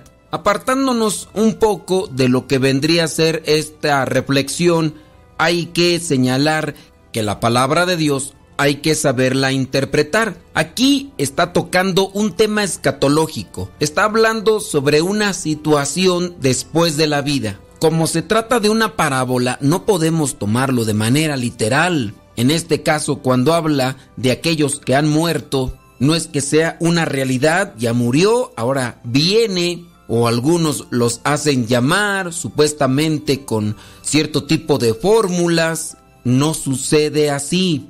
Si bien hay acontecimientos inciertos, nosotros debemos de tener mucho cuidado. Recordemos que paralelamente a nosotros está un mundo espiritual que no vemos. Está ese mundo espiritual donde habitan los demonios, los secuaces del maligno. También dentro de ese mundo paralelo espiritual están los ángeles. Dios nos defiende con sus santos ángeles pero no así pueden venir los que ya han muerto. Hagamos caso a la palabra. Esa es la recomendación de Abraham para con aquel rico que no tiene nombre. Hagamos nosotros caso a la palabra de Dios. Llenemos nuestro corazón y nuestra vida de esa palabra que nos levanta, que nos anima y nos conforta y nos concede su paz pero al mismo tiempo vivamos en la caridad. Soy el Padre Modesto Lule de los misioneros servidores de la palabra. La bendición de Dios Todopoderoso, Padre, Hijo y Espíritu Santo, descienda sobre cada uno de ustedes y les acompañe siempre. Vayamos a vivir la palabra. Lámpara es tu palabra pasos, luz en mi sendero. Lámpara es tu palabra para mis pasos, luz en mi sendero. Luz, tu palabra es la luz. Luz, tu palabra es la luz.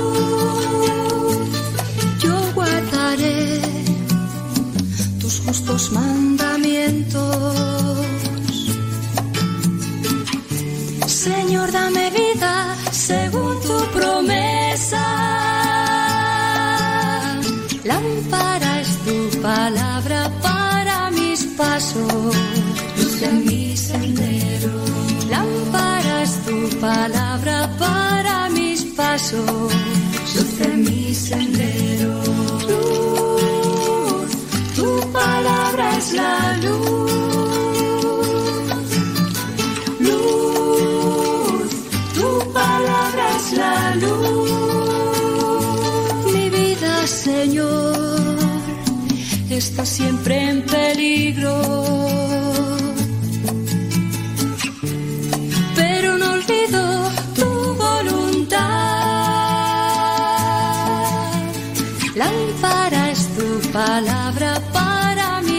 Mis pasos, luz mi sendero.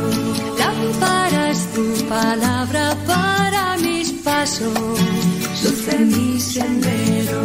Luz, tu palabra es la luz. Luz, tu palabra es la luz.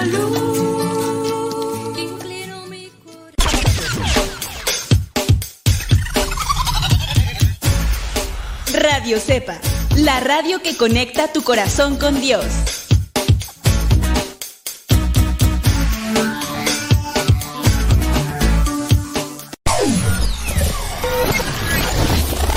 Si quieres volver a escuchar los programas del Padre Modesto, búscalo en tu página favorita de podcast, Spotify, iTunes, Google Podcast y otros más. Busca los programas en, el, canal, Modesto, Radio. En el canal Modesto Radio.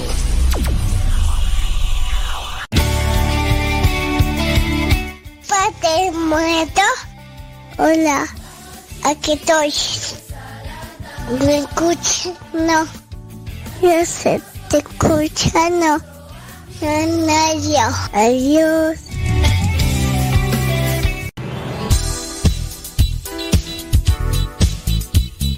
Siempre tenemos algo que compartir en nuestras redes sociales. Por eso síguenos como Modesto Lule en Instagram, en el Twitter, en YouTube, también en iTunes. Recuerda nuestras redes sociales, las más populares, Modesto Lule, y ahí nos mantenemos también en contacto.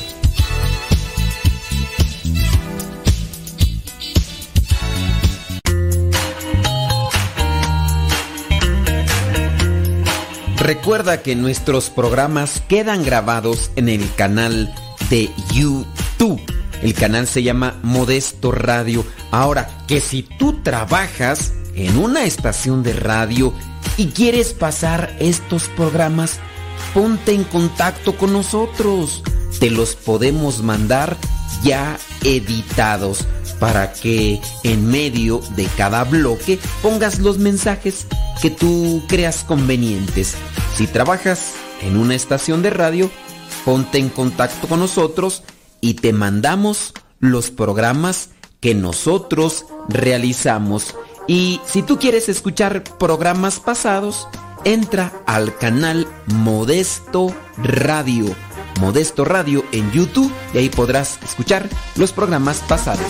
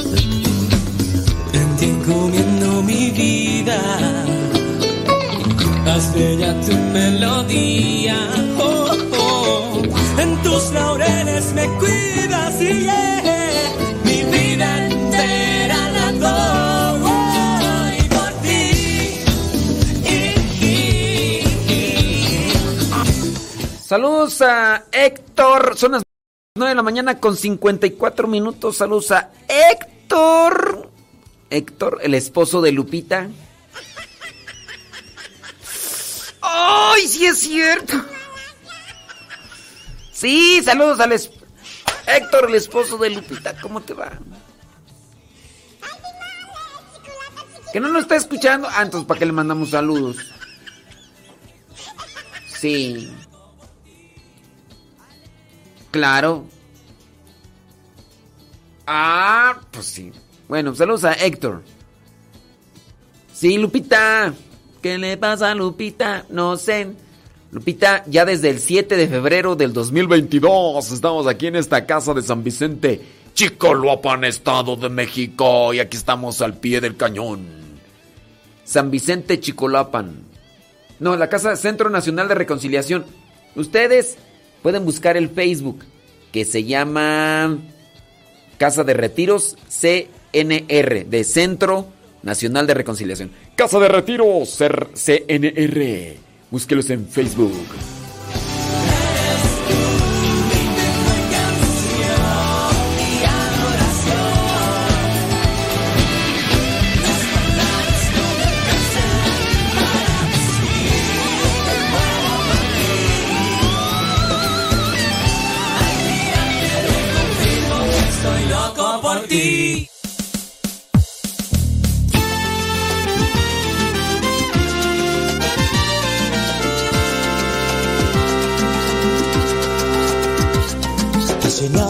Mi vida de amor. Has llenado mi vida de ilusión. Tú has cambiado mi vivir, has transformado mi existir. Y hoy solo quiero decir que te daré todo mi amor, que te daré mi ilusión. Hasta mis sueños te daré, mi Señor por esa paz que tú me das, todo tu amor la realidad. Tú eres mi dueño, Señor. Te daré todo mi amor. Eres mi roca, Señor. Eres mi refugio, Jesús. Tú eres mi esperanza, mi sostén y mi confianza. Por eso te digo, Señor, te daré todo mi amor, que te daré mi ilusión, hasta mis sueños te daré, mi Señor. Por esa paz que tú me das, todo tu amor la realidad, tú eres mi dueño, Señor. ¿Qué más para ti, Señor? Todo te daré.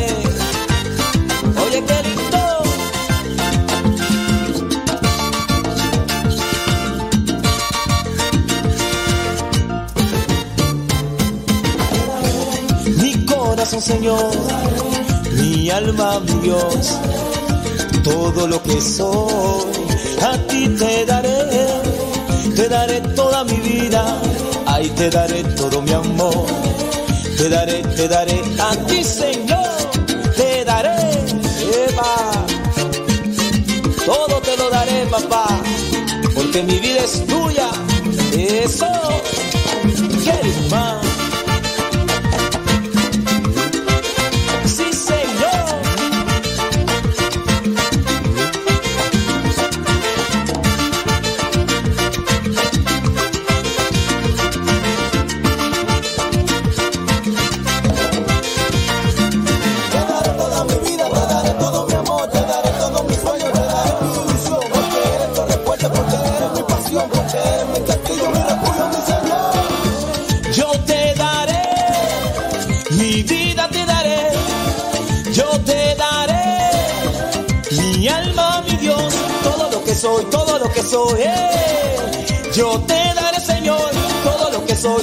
Que soy, eh. yo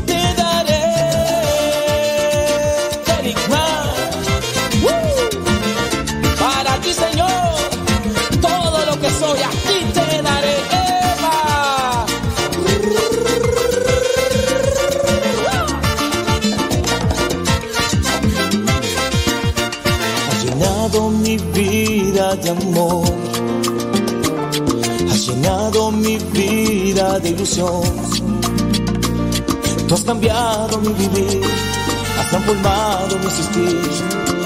Y hoy solo quiero decir que te daré todo mi amor, Señor.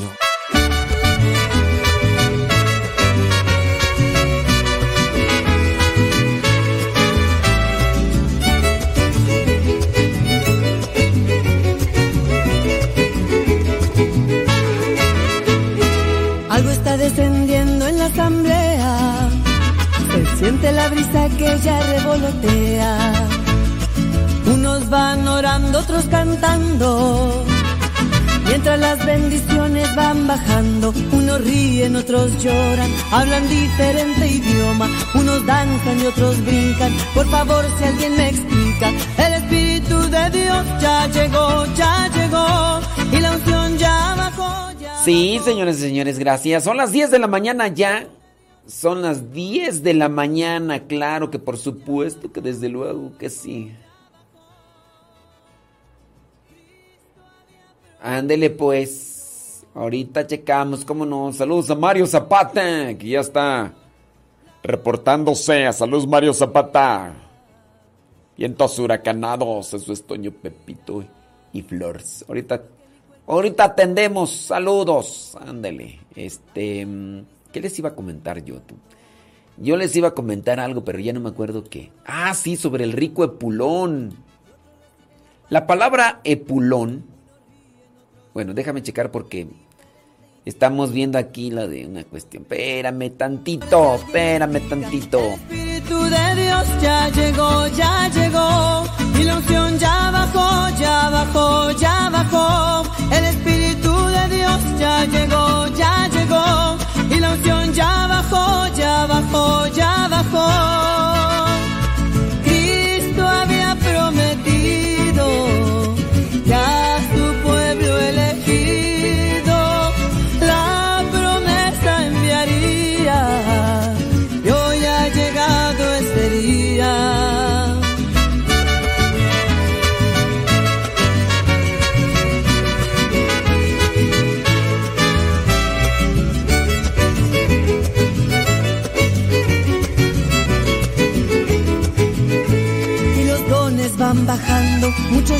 Van tomando. Tú querías donde amor, ahora amas sin temor.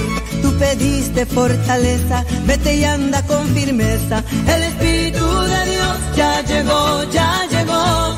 Y la unción ya bajó, ya bajó, ya bajó. El Espíritu de Dios ya llegó, ya llegó. Y la unción ya bajó, ya bajó. Saludos a Lili Rosques. Gracias, ya está ahí conectada. Bueno, este, estábamos hablando sobre el rico Epulón. También tenemos por ahí el tema de cuando la palabra hiere. Cuando la palabra hiere. Ay, este es un tema profundo, ¿eh? Es un tema que se debe de analizar every day, porque no, no nos damos cuenta de qué manera nuestras palabras hieren, lastiman, destrozan la vida de los demás. Saludos, José Medina, desde Canápolis, North Carolina. Gracias. Eh, pueden mandarnos sus mensajes ahí en Telegram. Yo sé que hay muchas personas que dicen, ay, ¿para qué te lo mandas si te mandan ni lo lees? Pero tenemos contacto. O sea, no lo leo a lo mejor a veces al aire, pero ya por lo menos ahí tenemos contacto, ¿no? Sí. Saludos a David Marcelino. Dice que es nuevo oyente. Gracias. Pueden, desde Telegram, descargan Telegram y ya buscan ahí nuestra dirección. Es arroba cabina radio sepa. Arroba cabina. Dice David Marcelino, soy nuevo Radio Escucha, muchas gracias por estos programas. ¿Desde dónde? Díganos también dónde, David Marcelino, porque eso es muy importante para nosotros. Así que David Marcelino, dinos también dónde nos conectas. Es un chat privado, me llegan las notificaciones directamente a, a mi celular y ahí está.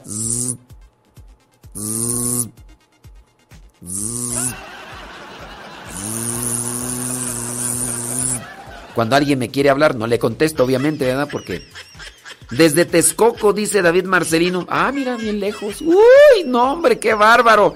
Qué distancia. Saludos a Carlos Lua. Que está risa y rice, dicen. Dice que es Jumi, de San Vicente Chicolopan.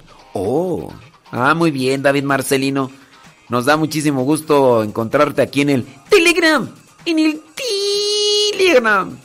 Dice que le da risa a Carlos Lua la voz de del Esmigol, porque ese es el, el Esmigol. Oye, por cierto, ahí va una historia pequeña, pero fíjate que hace muchos, pero muchos años, hablando de los gatitos y que ahorita voy a ir a darles de comer porque pues ya ya es tiempo.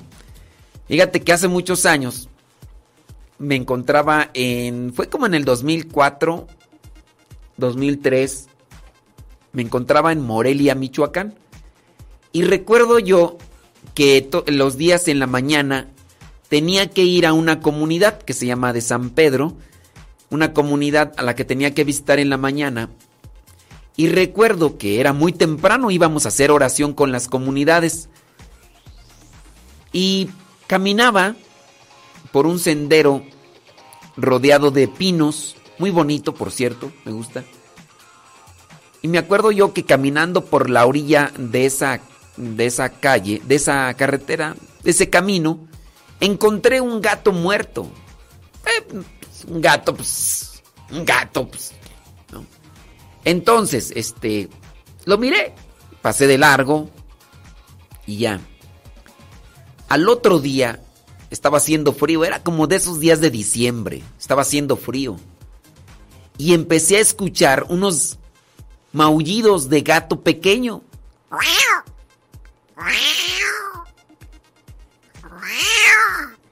Bueno, así no le hacen los gatos pequeños, ¿verdad? Pero más o menos.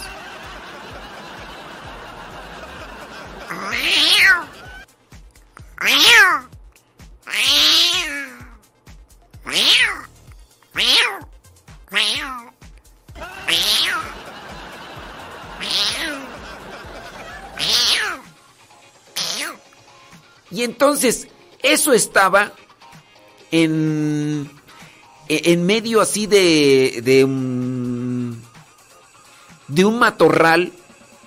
Eso estaba en medio de un matorral. O sea, había muchas hierbas, estaba, había pasado el tiempo de lluvias, crecen las, las, las hierbas, Y entonces había ahí girasoles ya secos, obviamente porque es diciembre, estaban secos y demás. Y entonces yo escuché, dije, una gata de seguro tiene a sus hijos, ¿no? Pero me vino a la mente que yo ya había visto una, un gato gata muerta un día antes. Y entonces mi preocupación fue, oye, ¿y si esos gatitos estaban maullando de hambre porque la gata que estaba allá estaba muerta? Y entonces, al otro día, pasé para la oración y volví a escuchar a los pobres gatos.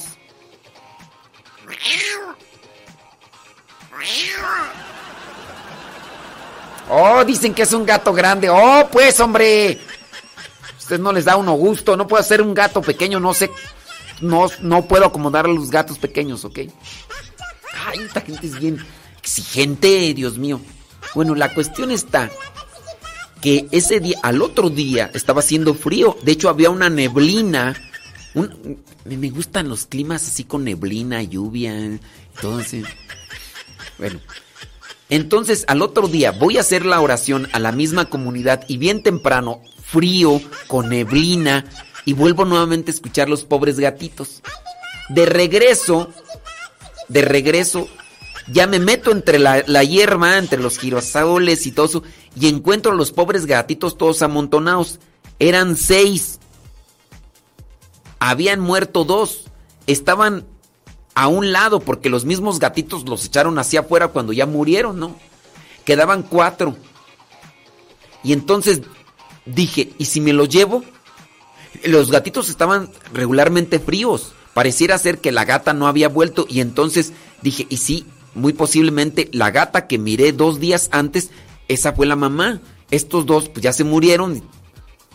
Y entonces llegué con el padre, con el padre encargado de la comunidad que era el padre Abraham y le dije, padre, me encontré unos gatitos chiquitos y también encontré una gata, bueno, no sé si es gata o gato, tampoco lo voy a revisar, ¿verdad? Pues para qué. Pero encontré un gato que está muerto y puede ser que, puede ser que sea la mamá. Y el padre Abraham, así, como tal, me dice, pues dales de comer. Le dije, ¿qué pasó? ¿Qué pasó? Vamos, ay, vamos, a, o sea, espérese. Dice, sí, sales de comer. Cómprate una tetera pequeña y les das de comer. Dije, pero en primera, yo no voy al centro, a Morelia. Dice, pues ve. Y ya, entonces, estaba haciendo frío, era tiempo de diciembre. Dije, bueno, en la tarde, ese mismo día, llegó el padre Abraham con una tetera pequeña de esas para, para las niñas así que, jueguen con chocolatitos y, dulces y, adentro. Y pues ya me dice, ten, mira lo que te compré. Le dijo, ¿qué pasó? ¿Qué pasó? Dice, ten, pues para que les des de comer a los gatos. Le dije, entonces me los traigo. Pues ni modo, pues entonces ¿cómo les vas a dar? Ya, fui por los gatitos, cuatro gatitos, los metí en una caja. Hacía mucho frío en aquellos tiempos de diciembre allá en Morelia le saqué los chicles que traía la tetera, tomé leche, eh, teníamos ahí vacas y todo, entonces le ponía leche. Y entonces en las mañanas iba y en las tardes iba y con la teta a cada uno de los gatos ahí me tienes dándoles de comer. Ahí estoy dándoles de comer a los gatos en una caja que le puse una cobija, pero hacía mucho frío. Entonces dije, estos gatos se van a morir. ¿Qué voy a hacer? ¿Qué voy a hacer? Dije, les voy a poner un foco. ¿Y dónde se me ocurre ponerles un foco de halógeno? Les puse un foco de halógeno. Los pobres gatitos, todavía con los ojos cerrados, se abrazaban del foco de halógeno que no producía calor. Porque los focos de halógeno bueno, ahorita ya no son de halógeno, ahorita ya son de LED.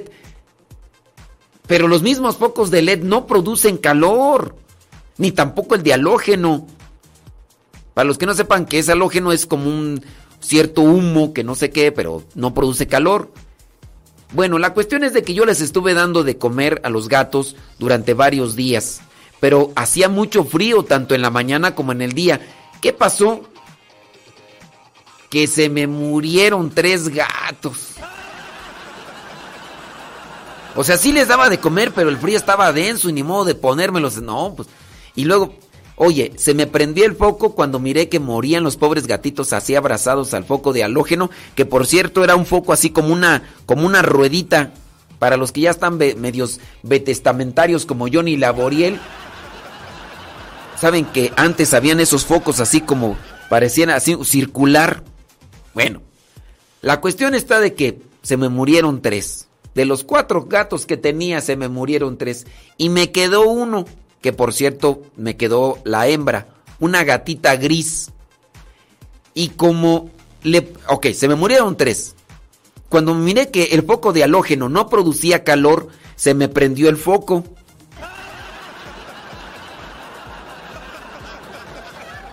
Se me, se me quedó, se, se me prendió el foco.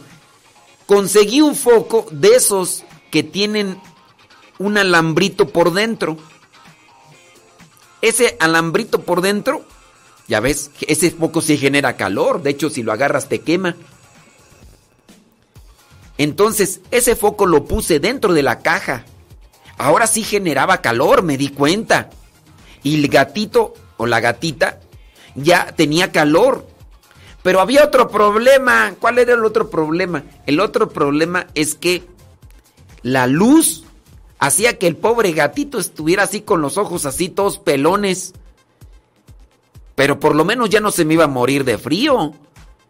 Y entonces todos los días que yo llegaba, le daba de comer así en la mañana y obviamente el gatito empezó a crecer y no lo sacaba de aquel cuarto. El gatito empezó a hacer sus excrementos y obviamente y sus orines y en aquella caja y en aquel cuartito ya te imaginarás el olor del cuarto.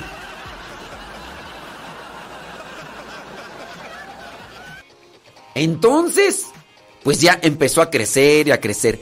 El gatito obviamente estaba todo peludo porque necesitaba pues que le dieran sus lambidas y yo no se las iba a dar y luego más estaba apestando de esa manera. Pero bueno, el gato estaba todo peludo y tenía unos ojos así grandotes por el foco que tenía prendido día y noche, porque en la mañana hacía frío, pero también durante el día. Entonces, a veces durante el día le apagaba el foco, entonces llegaba y le daba de comer. El gato así con sus ojos grandotes, grandotes. Y como en aquel tiempo estaba de moda la película El Señor de los Anillos, y ahí salía el Smigol. El precioso, el hermoso, el hermoso. Pues le puse Smigol al gato aunque era gata, pero dije, pues se parece al Smigol, tiene los ojos grandotes y todo. Y ya, haz de cuenta que le pusimos el Smigol. Y ya los hermanos seminaristas que tuvieron el valor de acercarse para ver el Smigol, y algunos de ellos les pedía que cuando yo no estaba, pues que le dieran de comer al pobre gato, pues ya, también le llamaban el Smigol, el Smigol. El Smigol creció. De manera que cuando ya era una gata grande, así, se puso muy bonita la gata. Cambió y seguíamos diciéndole esmigol, el esmigol a la pobre gata.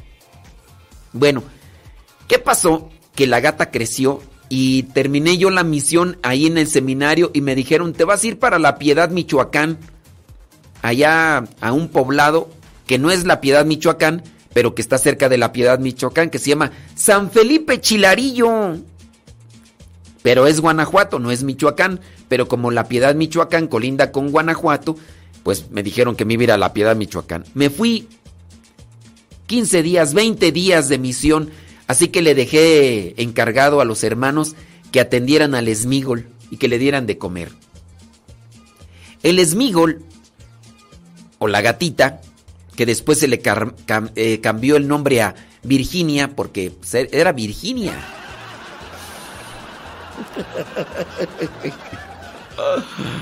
Ay, Dios mío santo. Bueno, se le cambió el nombre a Virginia porque era Virginia. Todavía no tenía crías. Pero la gata eh, se, hizo ahí del seminario. Era una gata que se metía a los cuartos y se metía en las cobijas. Y de repente algunos hermanos que dejaban las puertas abiertas de sus cuartos, cuando llegaban, la gata estaba ahí dormida y quitaban las cobijas y ahí estaba la gata dormida. Y pues, si a la gata no la sacaban de la cama, ahí se podía acostar el hermano y... Y, y, dormir con la gata.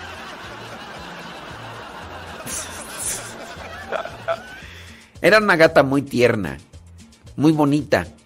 La gata era ratonera. Agarraba a los ratones, pero jugaba con ellos. Agarraba a los ratones y los lanzaba así hacia el aire. Y caía el gato y se daba un azotón en el suelo. Y, se hacía la gata la dormida y dejaba que el, el ratón se levantara y fuera corriendo. Y llegaba y lo agarraba y otra vez lo aventaba hacia arriba. Era una gata que jugaba con, con los ratones, pero se los comía al final de cuentas. Se los comía al final de cuentas. Sí, estoy contando una historia. Son de mis historias que casi a nadie cuento, pero que por ahí están. Bueno, la cuestión está que...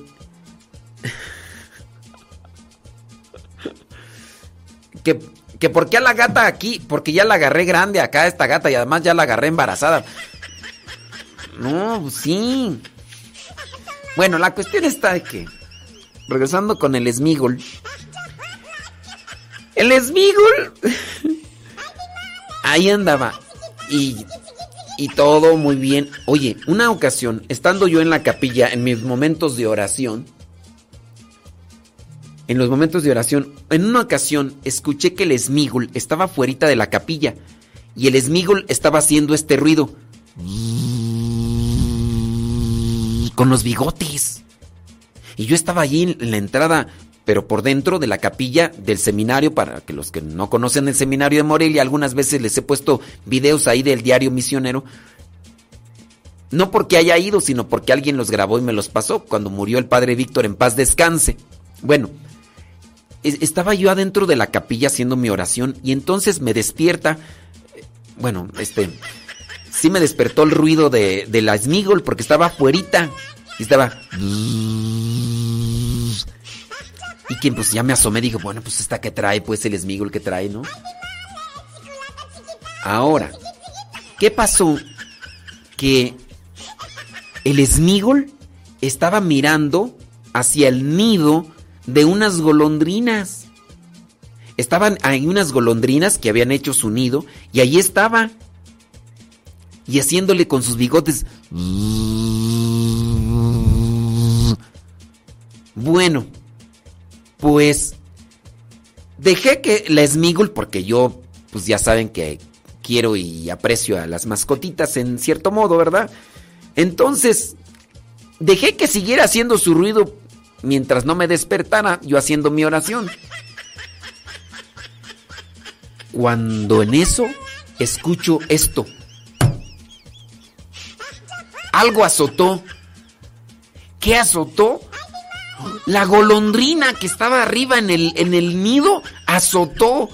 Y en cuanto azotó, el esmígul se le deja ir y agarra la golondrina y empieza a comérsela. Le arranca la cabeza y empieza a desplumarla así de forma desesperada.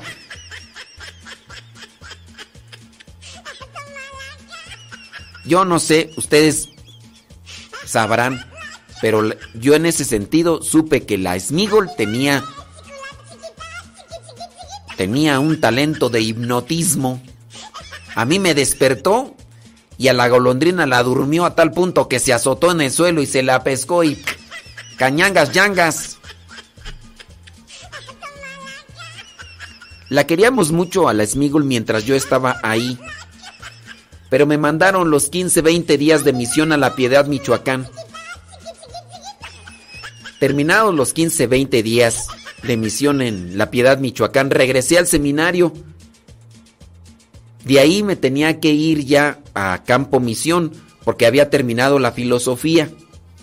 Había estado yo durante esos meses haciendo mis videos de evangelizar cantando y otras cosas más que por ahí tengo que me da vergüenza, pero ahí están. Había hecho videos musicales, habíamos hecho grupos, comunidades, ahí en Morelia, en la comunidad de San Pedro, La Palma, Cuitzillo, eh, también en Laureles, en el Trébol, también teníamos una comunidad en el Trébol, y habíamos hecho algo de actividad, y habíamos criado a esa pobre gatita que quedó desamparada, aunque los otros tres se nos murieron, pero por lo menos la Smigol por los ojos grandotes que tenía cuando estaba chiquilla, por el foco que tenía ahí prendido para que se calentara y que pues en cierto modo e, era media arisca, ¿no? Y todo, y cuando yo llegaba en las mañanas después de la meditación a darle de comer al Smigul, la Smigul ya no tenía que darle después de cierto tiempo, ya no tenía que darle en la boca como lo hacía al principio, pero ya iba y le ponía una, un platito con leche y todo, y obviamente no le abría la puerta porque yo tenía miedo que se me saliera y que los perros la, la agarraran y que, bueno, tampoco me daba cuenta si era gata o gato, pues tampoco iba a andar ahí revisando, pues para qué. Pero ya cuando creció la esmígula y todo, pues la queríamos mucho y la encontrábamos enroscada en, en las cobijas o en las macetas y Así que me encariñé mucho con la Smigol. No me la podía llevar a la Piedad Michoacán, obviamente. Así que se quedó en el seminario y les dije a los hermanos por ahí, a quien pude ver que era más atento a las mascotas, ahí te, los ahí te la encargo. pues ya era sola, ya comía sus ratones por sí sola, se metía aquí, se metía allá. Pasaron los 15, 20 días de misión, regresé a Morelia para acomodar mis cosas y dirigirme a campo misión, para comenzar la etapa de teología. Y cuando regresé, yo contento por mirar o por buscar a la Smigol, a la Virginia, como era el nuevo nombre de la gata, porque era Virginia, porque todavía, pues, no, ¿verdad? Entonces era Virginia. Ya no la encontré. Ya no encontré a Virginia, ya no encontré al Smigol. Y a los hermanos que les dejé encargada la Virginia, les pregunté, le dije, ¿y la gata? Tú sabes. Digo, pero pues te la encargué. Pues sí, pero no iba a andarla metiendo a mi cuarto. Digo, pero ¿qué onda con ella? ¿Quién sabe? A lo mejor los perros ya se la comieron. Pero, bueno, ya, ya qué hacía. O sea, ya no me iba a ponerme a pelear ni a reclamar y todo. Pues es gente que no. que. pues no. Así lo mismo pasó con estos perritos que encontré todos desnutridos y todo. Y pues. Ya les he pedido a algunos de ustedes que me echen la mano ahí con el alimento. Porque pues aquí también para darle de comer. Pues sí hay veces que pues ahorita todavía no como yo. Porque pues. Pero ahí tengo unas maruchas, y ahí tengo fruta y ahí voy a ir a ver qué hay. No, sí hay comida. O sea, nomás porque yo no he querido irme a comer, pero pero pues igual no, no hay comida así como para darle a los perritos. Por eso les pedí que si me ayudaban a comprar alimento y a los que me han estado ayudando, muchas gracias. Ahí están en el diario misionero los perritos, pues ya más o menos agarrando forma. Y entonces ahorita con lo de la gata, pues, pues ya también pues vamos a darle de comer, ya después que la lleven a esterilizar, porque pues... Bueno, lo cierto es que ya cuando regresé no encontré a la Virginia y no encontré al... Bueno, no encontré al Esmigol. Yo tenía ganas así de de llegar a Morelia y buscarla y abrazarla y hacerle sus mimos que hacía y pues ya no. Así terminó la historia de la Esmigul, que encontré un día de diciembre cuando hacía mucho frío, maullando en aquel matorral. No sé para dónde viva, pero todo nació del Esmigul porque empecé a hacer la voz de el Esmigul. ¡Qué precioso! El hermoso. Ahora se llama Voy a echarle algo a la tripa. Ahorita regreso, señoras, señores. Son las 10 de la mañana con 26 minutos. Ay, disculpen que les cuente estas historias. Eh, cuiden a sus mascotas. Cuídense mascotas. Y si no, y si no las van a cuidar, mejor busquen quien las tenga. No, no las tiren. No, no. No. No las tiren. Busquen quien las quiera, quien las cuide, quien las. Quien les. No solamente que les den comida también las mascotas necesitan amor. Y también uno necesita buscar a quien querer. Por eso yo les hablo. Preciosos, hermosos. ¡Ay, muñeco! Tu majestad, Señor, invade sed de amor. Ahorita pues voy a ir a darle de comer a la a la menina y a darle también bueno, no a los a los meninos les voy a dar cariñitos.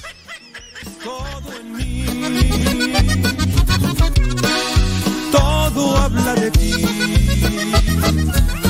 Sí, me dio no sé qué que vinieron a ya bueno, ya para qué digo, no sé que me vayan a escuchar me van a echar peito, pero ¡Ay! Voy a querer les piden que les den de comer ahí, que hasta les dan ahí y ni siquiera ¡Ay! Bueno.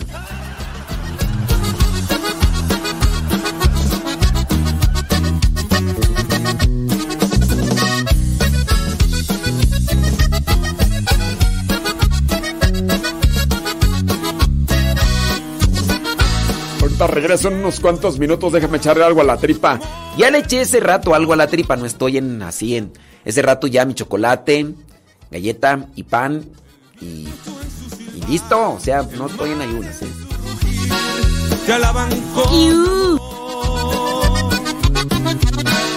Todo habla de ti. Todo habla de ti. Todo habla de ti. De tu grande amor y de tu existir.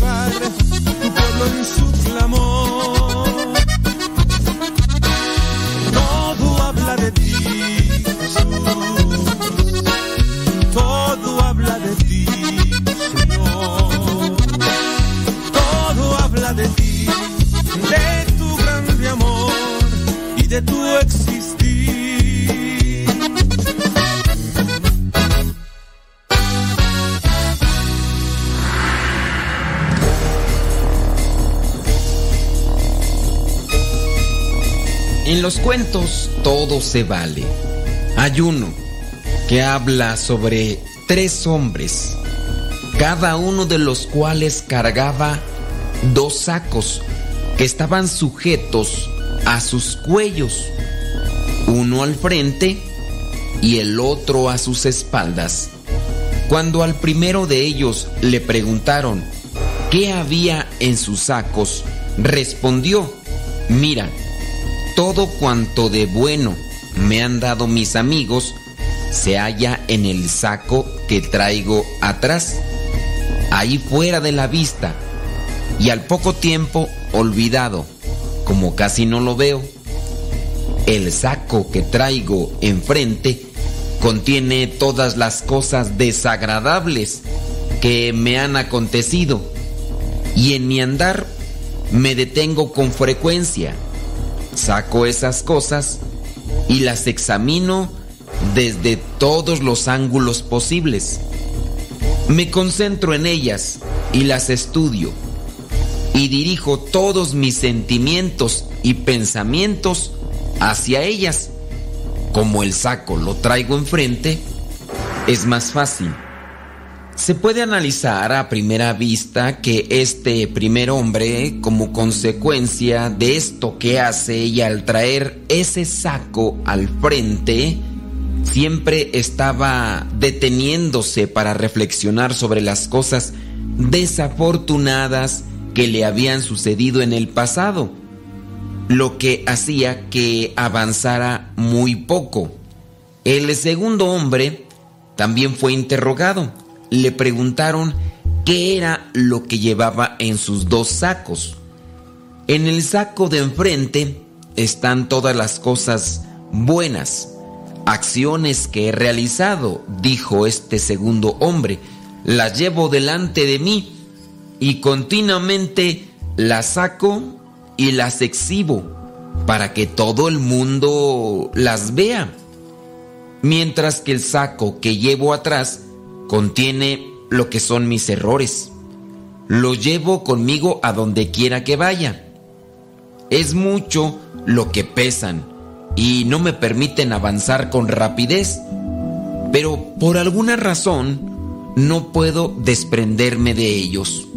Al preguntarle al tercer hombre sobre sus sacos, este dijo, el saco que llevo enfrente está lleno de maravillosos pensamientos acerca de la gente, de los actos bondadosos que han realizado y todo cuanto de bueno he tenido en mi vida.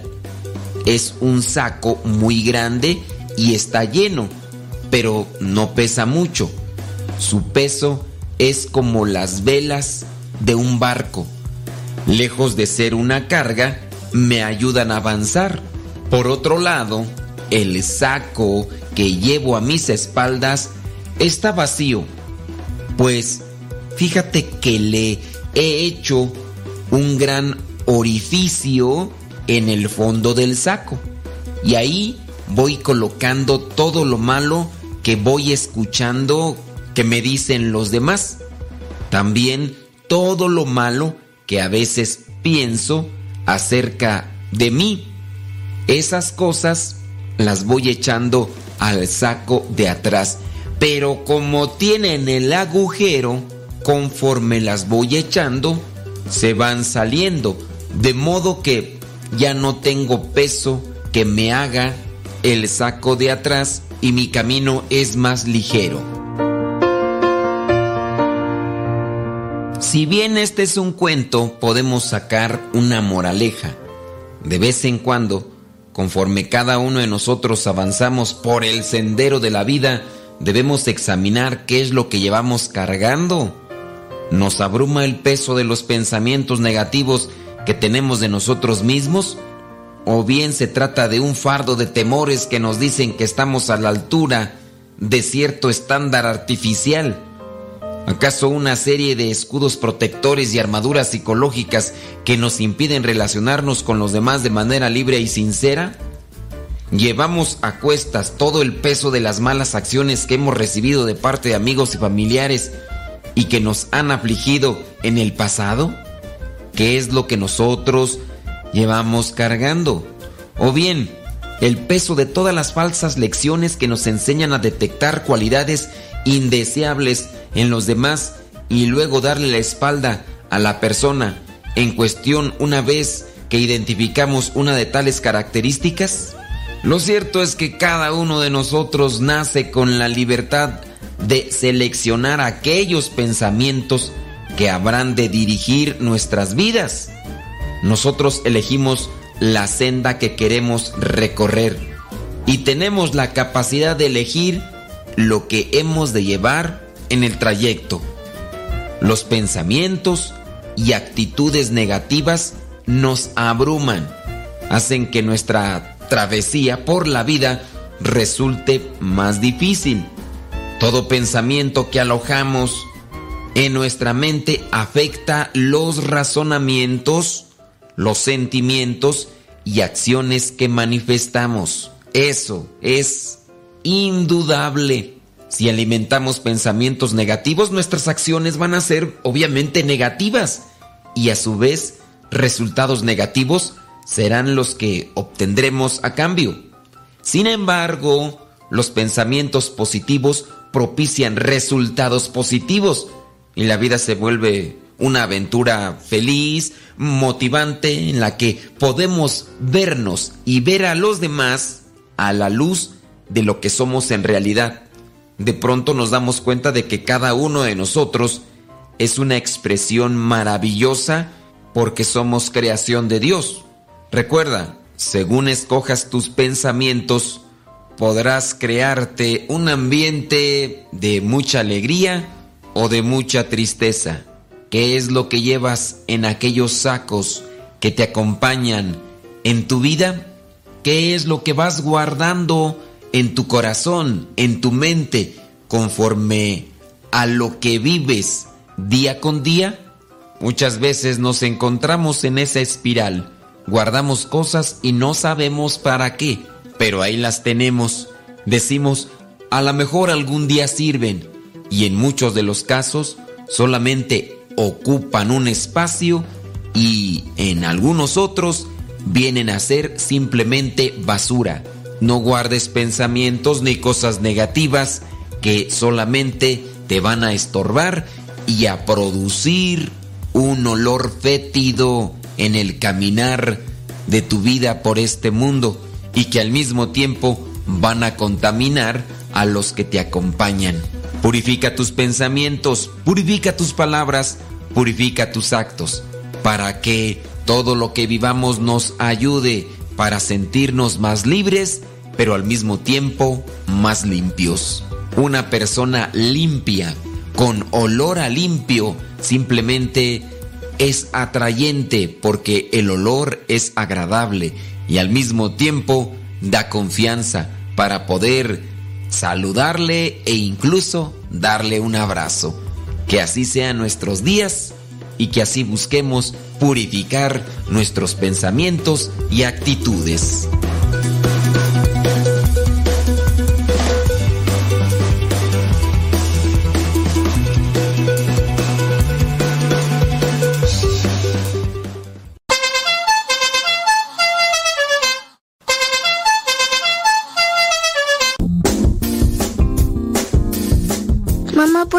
Tan feliz? Ah, pues porque estoy escuchando Radio Cepa. Es una estación de radio que ilumina mi vida y nos pone contentos y felices. Yo quiero escuchar Radio Cepa, ¿cómo le puedo hacer? Ah, pues mira, ahí en tu celular le pones en la Play Store, descargas esa aplicación de Radio Cepa, ahí lo vas a escuchar.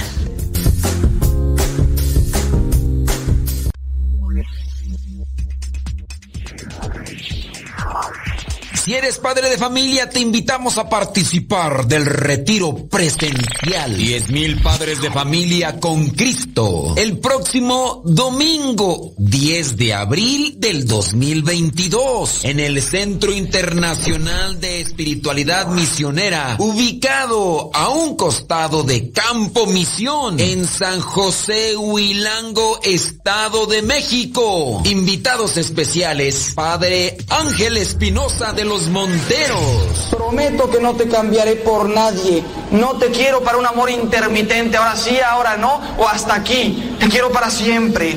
Y finalmente dijiste en la salud y en la enfermedad. ¿Esto qué significa? En la salud, aplaudirte, reírme de tus chistes, aunque sean malos.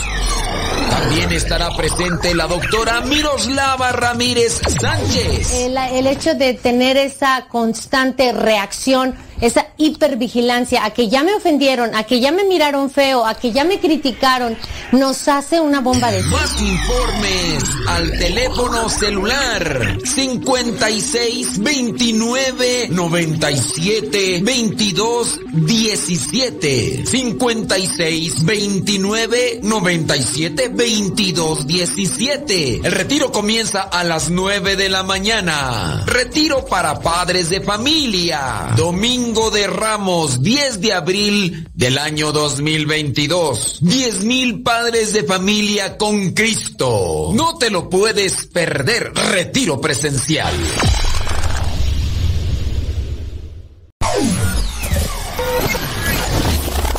Si quieres volver a escuchar los programas del Padre Modesto, búscalo en tu página favorita de podcast, Spotify, iTunes, Google Podcast y otros más. Busca los programas en, el, canal, Modesto, Radio.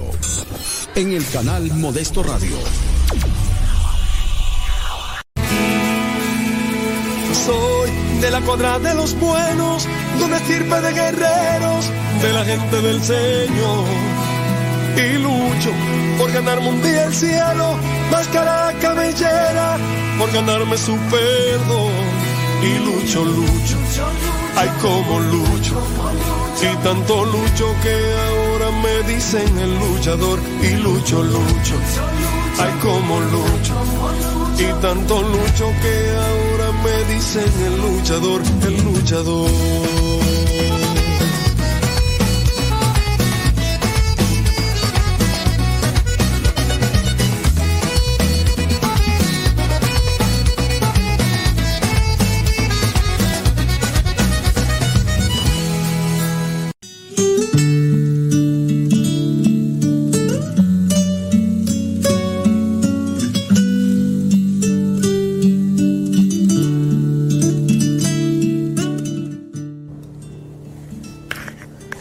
Vamos a ver la primera lectura, Isaías 45, 6.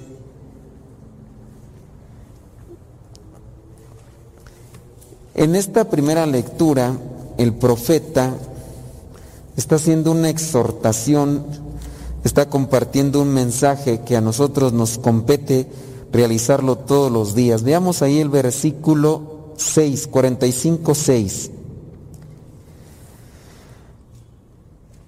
Para que sepan todos, de oriente a occidente, que fuera de mí no hay ninguno otro, no hay ningún otro.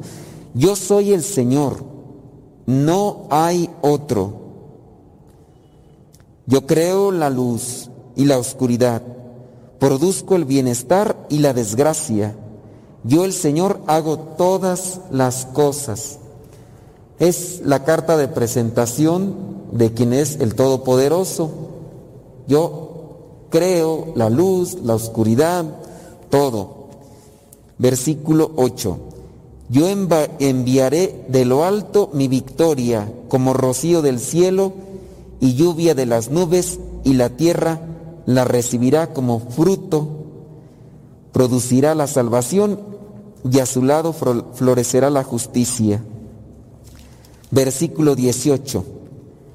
El creador del cielo es el creador del cielo es el que es Dios y Señor, el que hizo la tierra y la formó, el que la afirmó, el que la creó, no para que estuviera vacía, sino para que tuviera habitantes, dice, yo soy el Señor y no hay otro. Y ya después en el versículo 21, hablen y presenten sus pruebas, consúltense si quieren unos con otros es la carta de presentación de Dios. ¿Cómo vamos a creer en Dios? ¿Cómo llegamos nosotros a creer en Dios cuando venimos a conocerlo? Lamentablemente muchas personas a veces nos hacemos un Dios conforme a las ideas de otros. Muchos a lo mejor eh, conocemos a alguien que se ha alejado de las cosas de Dios a partir de que leyó un libro, leyó un libro de un autor novelista, de una novela incluso, un novelista, y a partir de que leyó ese libro, le empezaron las dudas. A partir de que tuvo comentarios con otra persona, que le inventó cosas o que se las exageró o que solamente le dio un punto de vista con relación a las cosas de la iglesia, o las cosas de Dios y puede ser que esa persona se haya dejado influenciar y ya no cree en Dios, ya no cree en la iglesia. Ese rato leía una carta ahí que me mandaron extensa de una persona que se casó con un novio tóxico. El novio además de ser tóxico es renegado, reniega de Dios, lo rechaza para para él Dios y las cosas de Dios son basura. La iglesia pues tiene todos los adjetivos calificativos malos eh, para su parecer. Y entonces cuando ya le preguntan, bueno, ¿y tú por qué tienes esa opinión de Dios?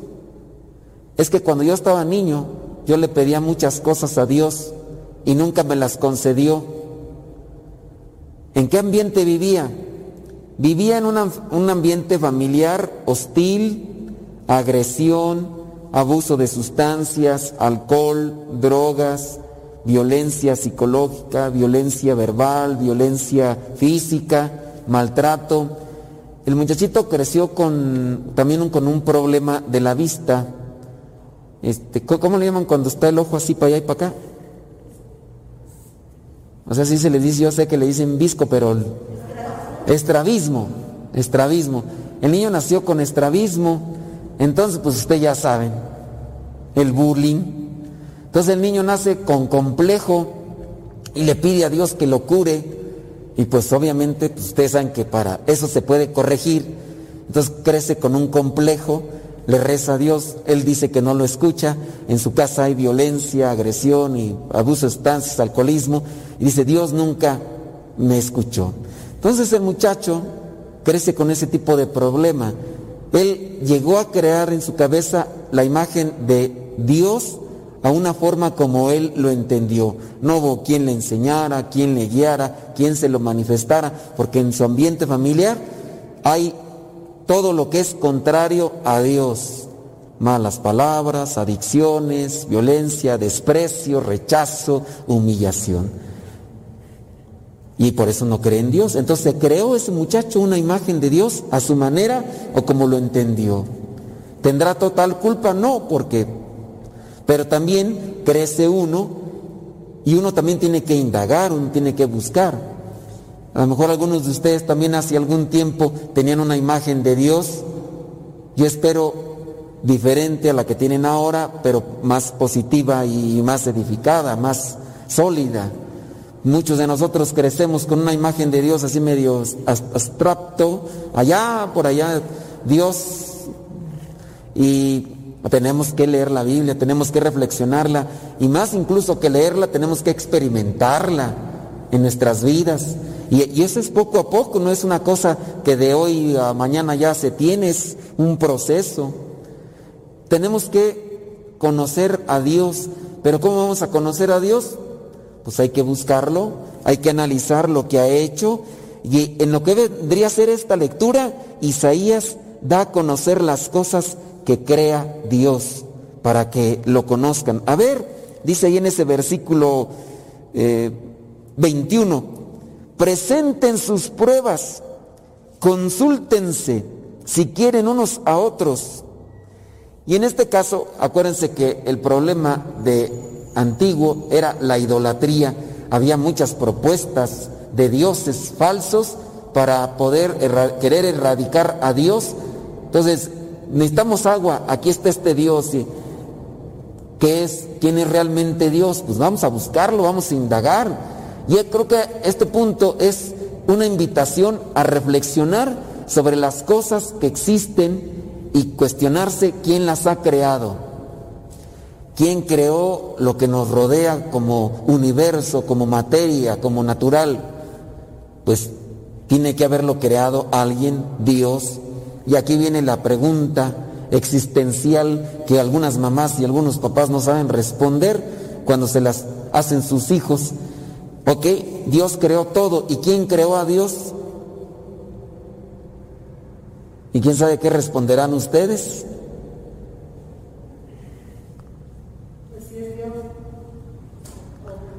Pero ¿y cómo se les explican a los niños cuando los niños le dicen, pero, pero, amá, ¿cómo? Pues sí, Dios creó todo, pero ¿quién creó a Dios? ¿Ahí cómo se explica eso a los niños? ¿No nunca les preguntaron eso? Es que ustedes no tienen niños preguntones, ¿verdad? Nunca les han preguntado a sus chamacos eso. Qué bueno, porque si no, bien saben qué. ¿Cómo responder eso? Santo Tomás utiliza las cinco vías. Tienen que leerse toda la suma teológica. No le van a entender igual que yo, ¿verdad? o quién sabe, pero dice Santo Tomás que en el origen de las causas no se puede llegar a lo infinito. Así no, no podemos ir, ¿y quién creó? Porque si decimos fulano de tal creó a Dios, y alguien va a preguntar, bueno, ¿y quién creó a ese fulano de tal? En el origen de las causas no se puede llegar al infinito tiene que existir alguien, una fuerza motora que haya sido la creadora de todo y que no haya sido creada por nadie, que sea omnipotente, omnipresente, omnisciente, que sea capaz de saberlo todo, lo pasado, lo futuro, lo presente, lo posible, lo imposible. Tiene que existir eso como fuerza, como como un ente espiritual más que material, un ente espiritual omnipotente, es lo más grande, al cual nosotros le llamamos Dios. Obviamente, dar ese concepto para muchos también será incluso hasta abstracto, es decir, no se capta la primera, porque para comprender a Dios más que una lectura o una memorización de concepto necesitamos fe, Y eso es también lo que hay que pedir. Yo reflexiono y analizo la creación y todo lo que está a mi alrededor, analizo y reflexiono la palabra de Dios, pero también le voy a pedir fe. Ustedes están aquí ahorita por fe, han creído, hay algo que los impulsa, a veces incluso no los convence ni la predicación del Padre fulano, del Padre sutano o el que está presente ante ustedes, pero hay algo que todavía dice, a pesar de que no me convencen con sus prédicas o sermones, hay algo que me motiva a buscar a Dios y esa es la fe. Decía Santo Tomás cuando ya terminó de escribir la Suma Teológica y todos estos libros que por ahí ustedes pueden buscarlos, dijo, todo lo que he escrito es paja, es basura en sí delante de Dios, porque Dios lo supera todo, ni el conocimiento ni la materia pueden llenar lo que puede llenar Dios en nuestros corazones. Y ya por eso no escribió más, dicen, este hombre tan intelectual, tan inteligente, tan sabio, que con leer unas cuantas cosas, él podía ir describiendo un montón de temas. Necesitaba de cinco o seis escrituristas que solamente se dedicaban a escribir todo lo que él iba diciendo, porque si él se hubiera puesto a escribir, pues no hubiera escrito tanto. Estaban los monjes y todos escribiendo todo, todo, todo lo que decía, porque era una luminaria. Y después de haber escrito todo aquello, dijo, todo esto es vano para lo que es Dios. Dentro de lo que es la presentación, Dios ha creado todo. El creador del cielo, dice el versículo 18, el creador es Dios y Señor, el que hizo la tierra y la formó, el que la afirmó, el que la creó, no para que estuviera vacía, sino para que tuviera habitantes. Cuando nos ponemos a analizar lo que es la estructura simplemente del ojo, ¿qué, compone el ojo? ¿Qué compone el oído? Para decir que es generación espontánea. ¿Cómo va a ser generación espontánea la creación que venimos de no sé qué, que, del Big Bang, la creación toda? Bueno, y si uno analizando, bueno, el Big Bang, dos moléculas que vienen a chocar y que de ahí de esa explosión genera energía y que comienza la masa, la materia, las moléculas, los átomos y demás. Bueno, y, y esas dos moléculas, ¿quién las creó? Si es que de ahí comienza todo, esa explosión llamada por los, algunos científicos el Big Bang. Pues antes, a ver, ¿tiene, ¿quién la creó? Y ya así nos podemos ir Ustedes están aquí en parte porque han reflexionado y han profundizado y han hecho experiencia. Hay que explorar terreno, hay que también ser pacientes, hay que orar para que Dios nos ilumine y tener cuidado de no ir haciendo a nuestro modo a Dios en nuestras vidas. Hay que indagar, hay que también tener mucho cuidado en la suposición, supongo, creo, pienso y quedarnos nada más con eso, sino que hay que también preguntar por aquí, por allá. Y yo pienso que también estas ideas se pueden acomodar a lo que sucede en el Evangelio. Vámonos al Evangelio, Lucas capítulo 7, versículo de, del 19 al 23. Ahí cuando Juan agarra a dos de sus discípulos y los envía con Jesús para que le pregunten. Pregúntenle directamente de aquel de quien se habla. Una recomendación para no entrar en conflictos, discusiones con los demás, familiares, conocidos, no caer en la suposición, no caer en el chisme. Se decían tantas cosas de Juan el Bautista, se las no, se decían cosas de Jesús, se las decían a Juan el Bautista y entre el dime y los dimes y diretes, agarra a dos, Juan el Bautista, vayan a verlo y pregúntenle. ¿Qué le van a preguntar? Ahí está. Dice versículo 20. Los enviados de Juan se acercaron pues a Jesús y le dijeron, Juan el Bautista nos ha mandado a preguntarte si eres tú el que ha de venir o si debemos esperar a otro las preguntas claves ante las dudas o interrogantes. Hay que analizar entonces las cosas con relación también a, lo práctico en nuestra vida.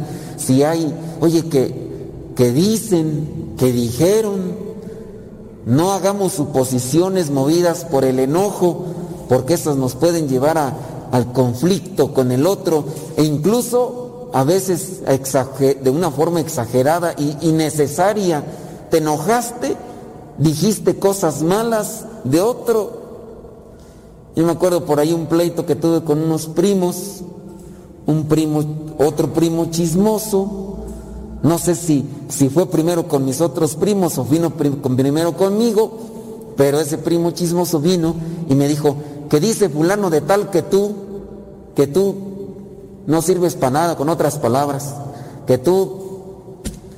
Dije, no, pues dile que también él a mí me, no me sirve para nada. Ya se la imaginaron, ¿verdad? Qué cosas, sí, qué cochambrosos son ustedes. Entonces, pues así, no, dicen que tú también vales para puros, dile que también ellos valen para puros cuartos, sí. Y ya fue el momento en el que cuando nos enfrentamos, ya no fue para aclarar la situación, sino para arremangarnos a trancazos y y queriendo arreglar la situación, aquel todavía hasta se reía y se burlaba cuando nos miraba que nos estábamos tranqueando. Y de ese pleito salió que nos mantuvimos enojados como dos años o algo así. Y estábamos muchachillos, estábamos que de 13 años más o menos. En esos 13 años ya con resentimientos, con, con soberbia y con orgullo. Y todo por un chismoso que iba y traía. Tan fácil que hubiera sido quedarnos callados. Vino este chismoso, oye, me dijo fulano de tal que tú vales papuras. Ay, eh, ya, pero pues no, uno se deja llevar también por el enojo. Y, y, la emoción y empieza uno a decir cosas de las cuales pues uno después se arrepiente. Entonces hay que también confrontar a quien, de quien tenemos duda, no hay que quedarnos ahí con estas suposiciones e incluso pues también aclararlo, eh, ¿por qué me miraste así o por qué no me saludaste? No que de repente pues pasó fulana de tal, no me saludó, se enojó conmigo, de seguro, pues ¿qué le habría dicho? Ay Señor mío Jesucristo y puro, a veces pura aquí imaginación, pura cosa aquí que se arma adentro de la cabeza.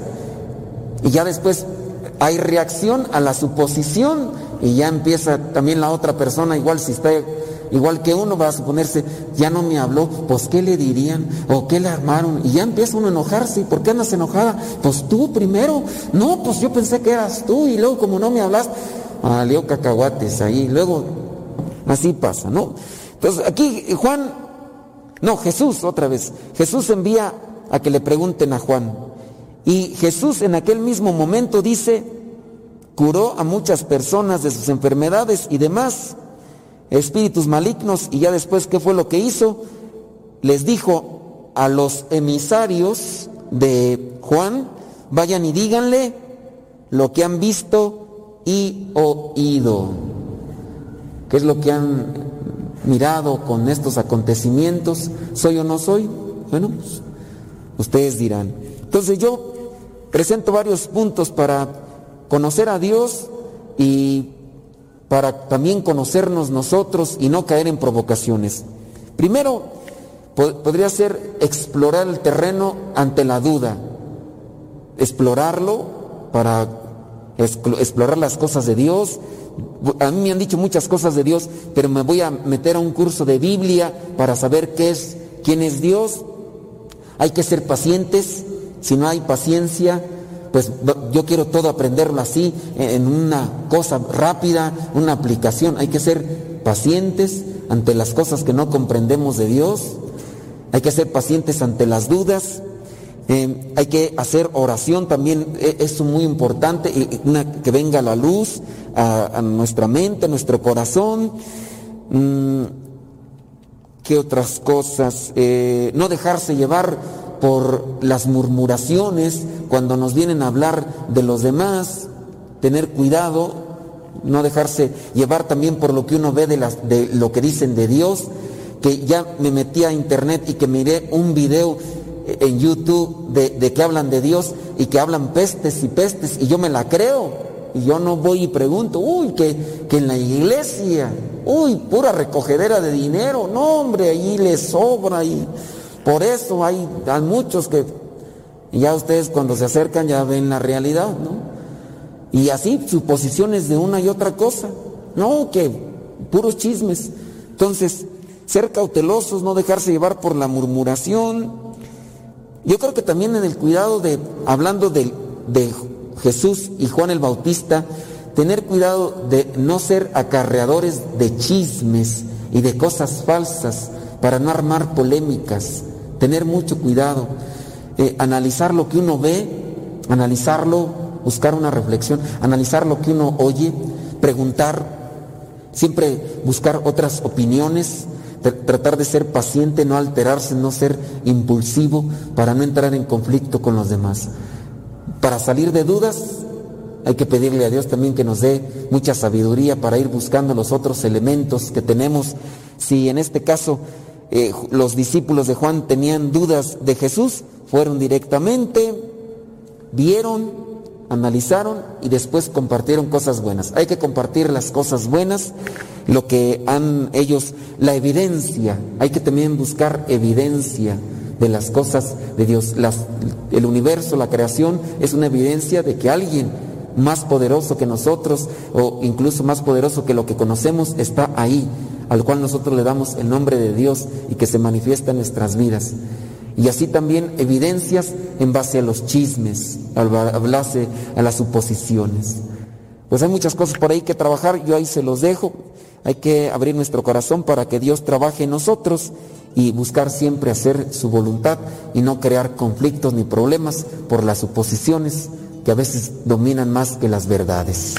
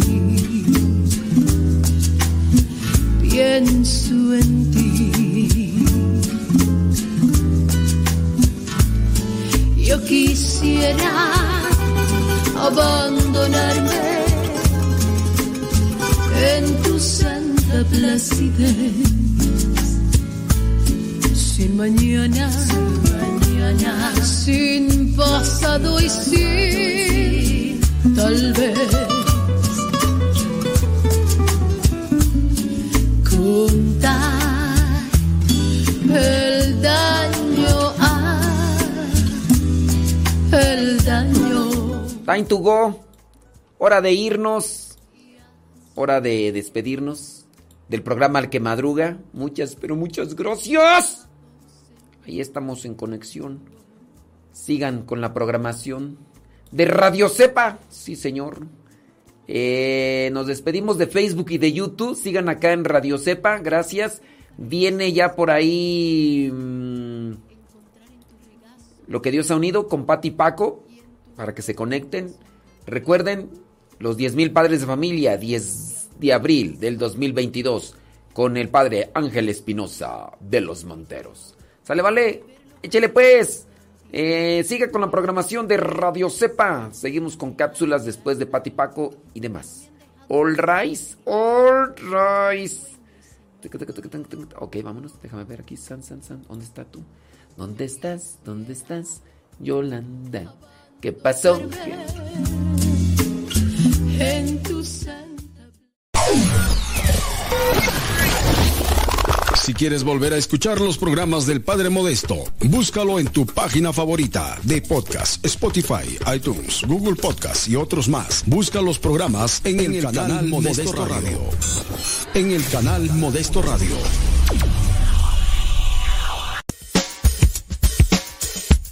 No por mucho madrugar amanece más temprano. Pero si tú madrugaste, ya pudiste escuchar todo el programa. Nos escuchamos en la próxima, en el programa Al que Madruga.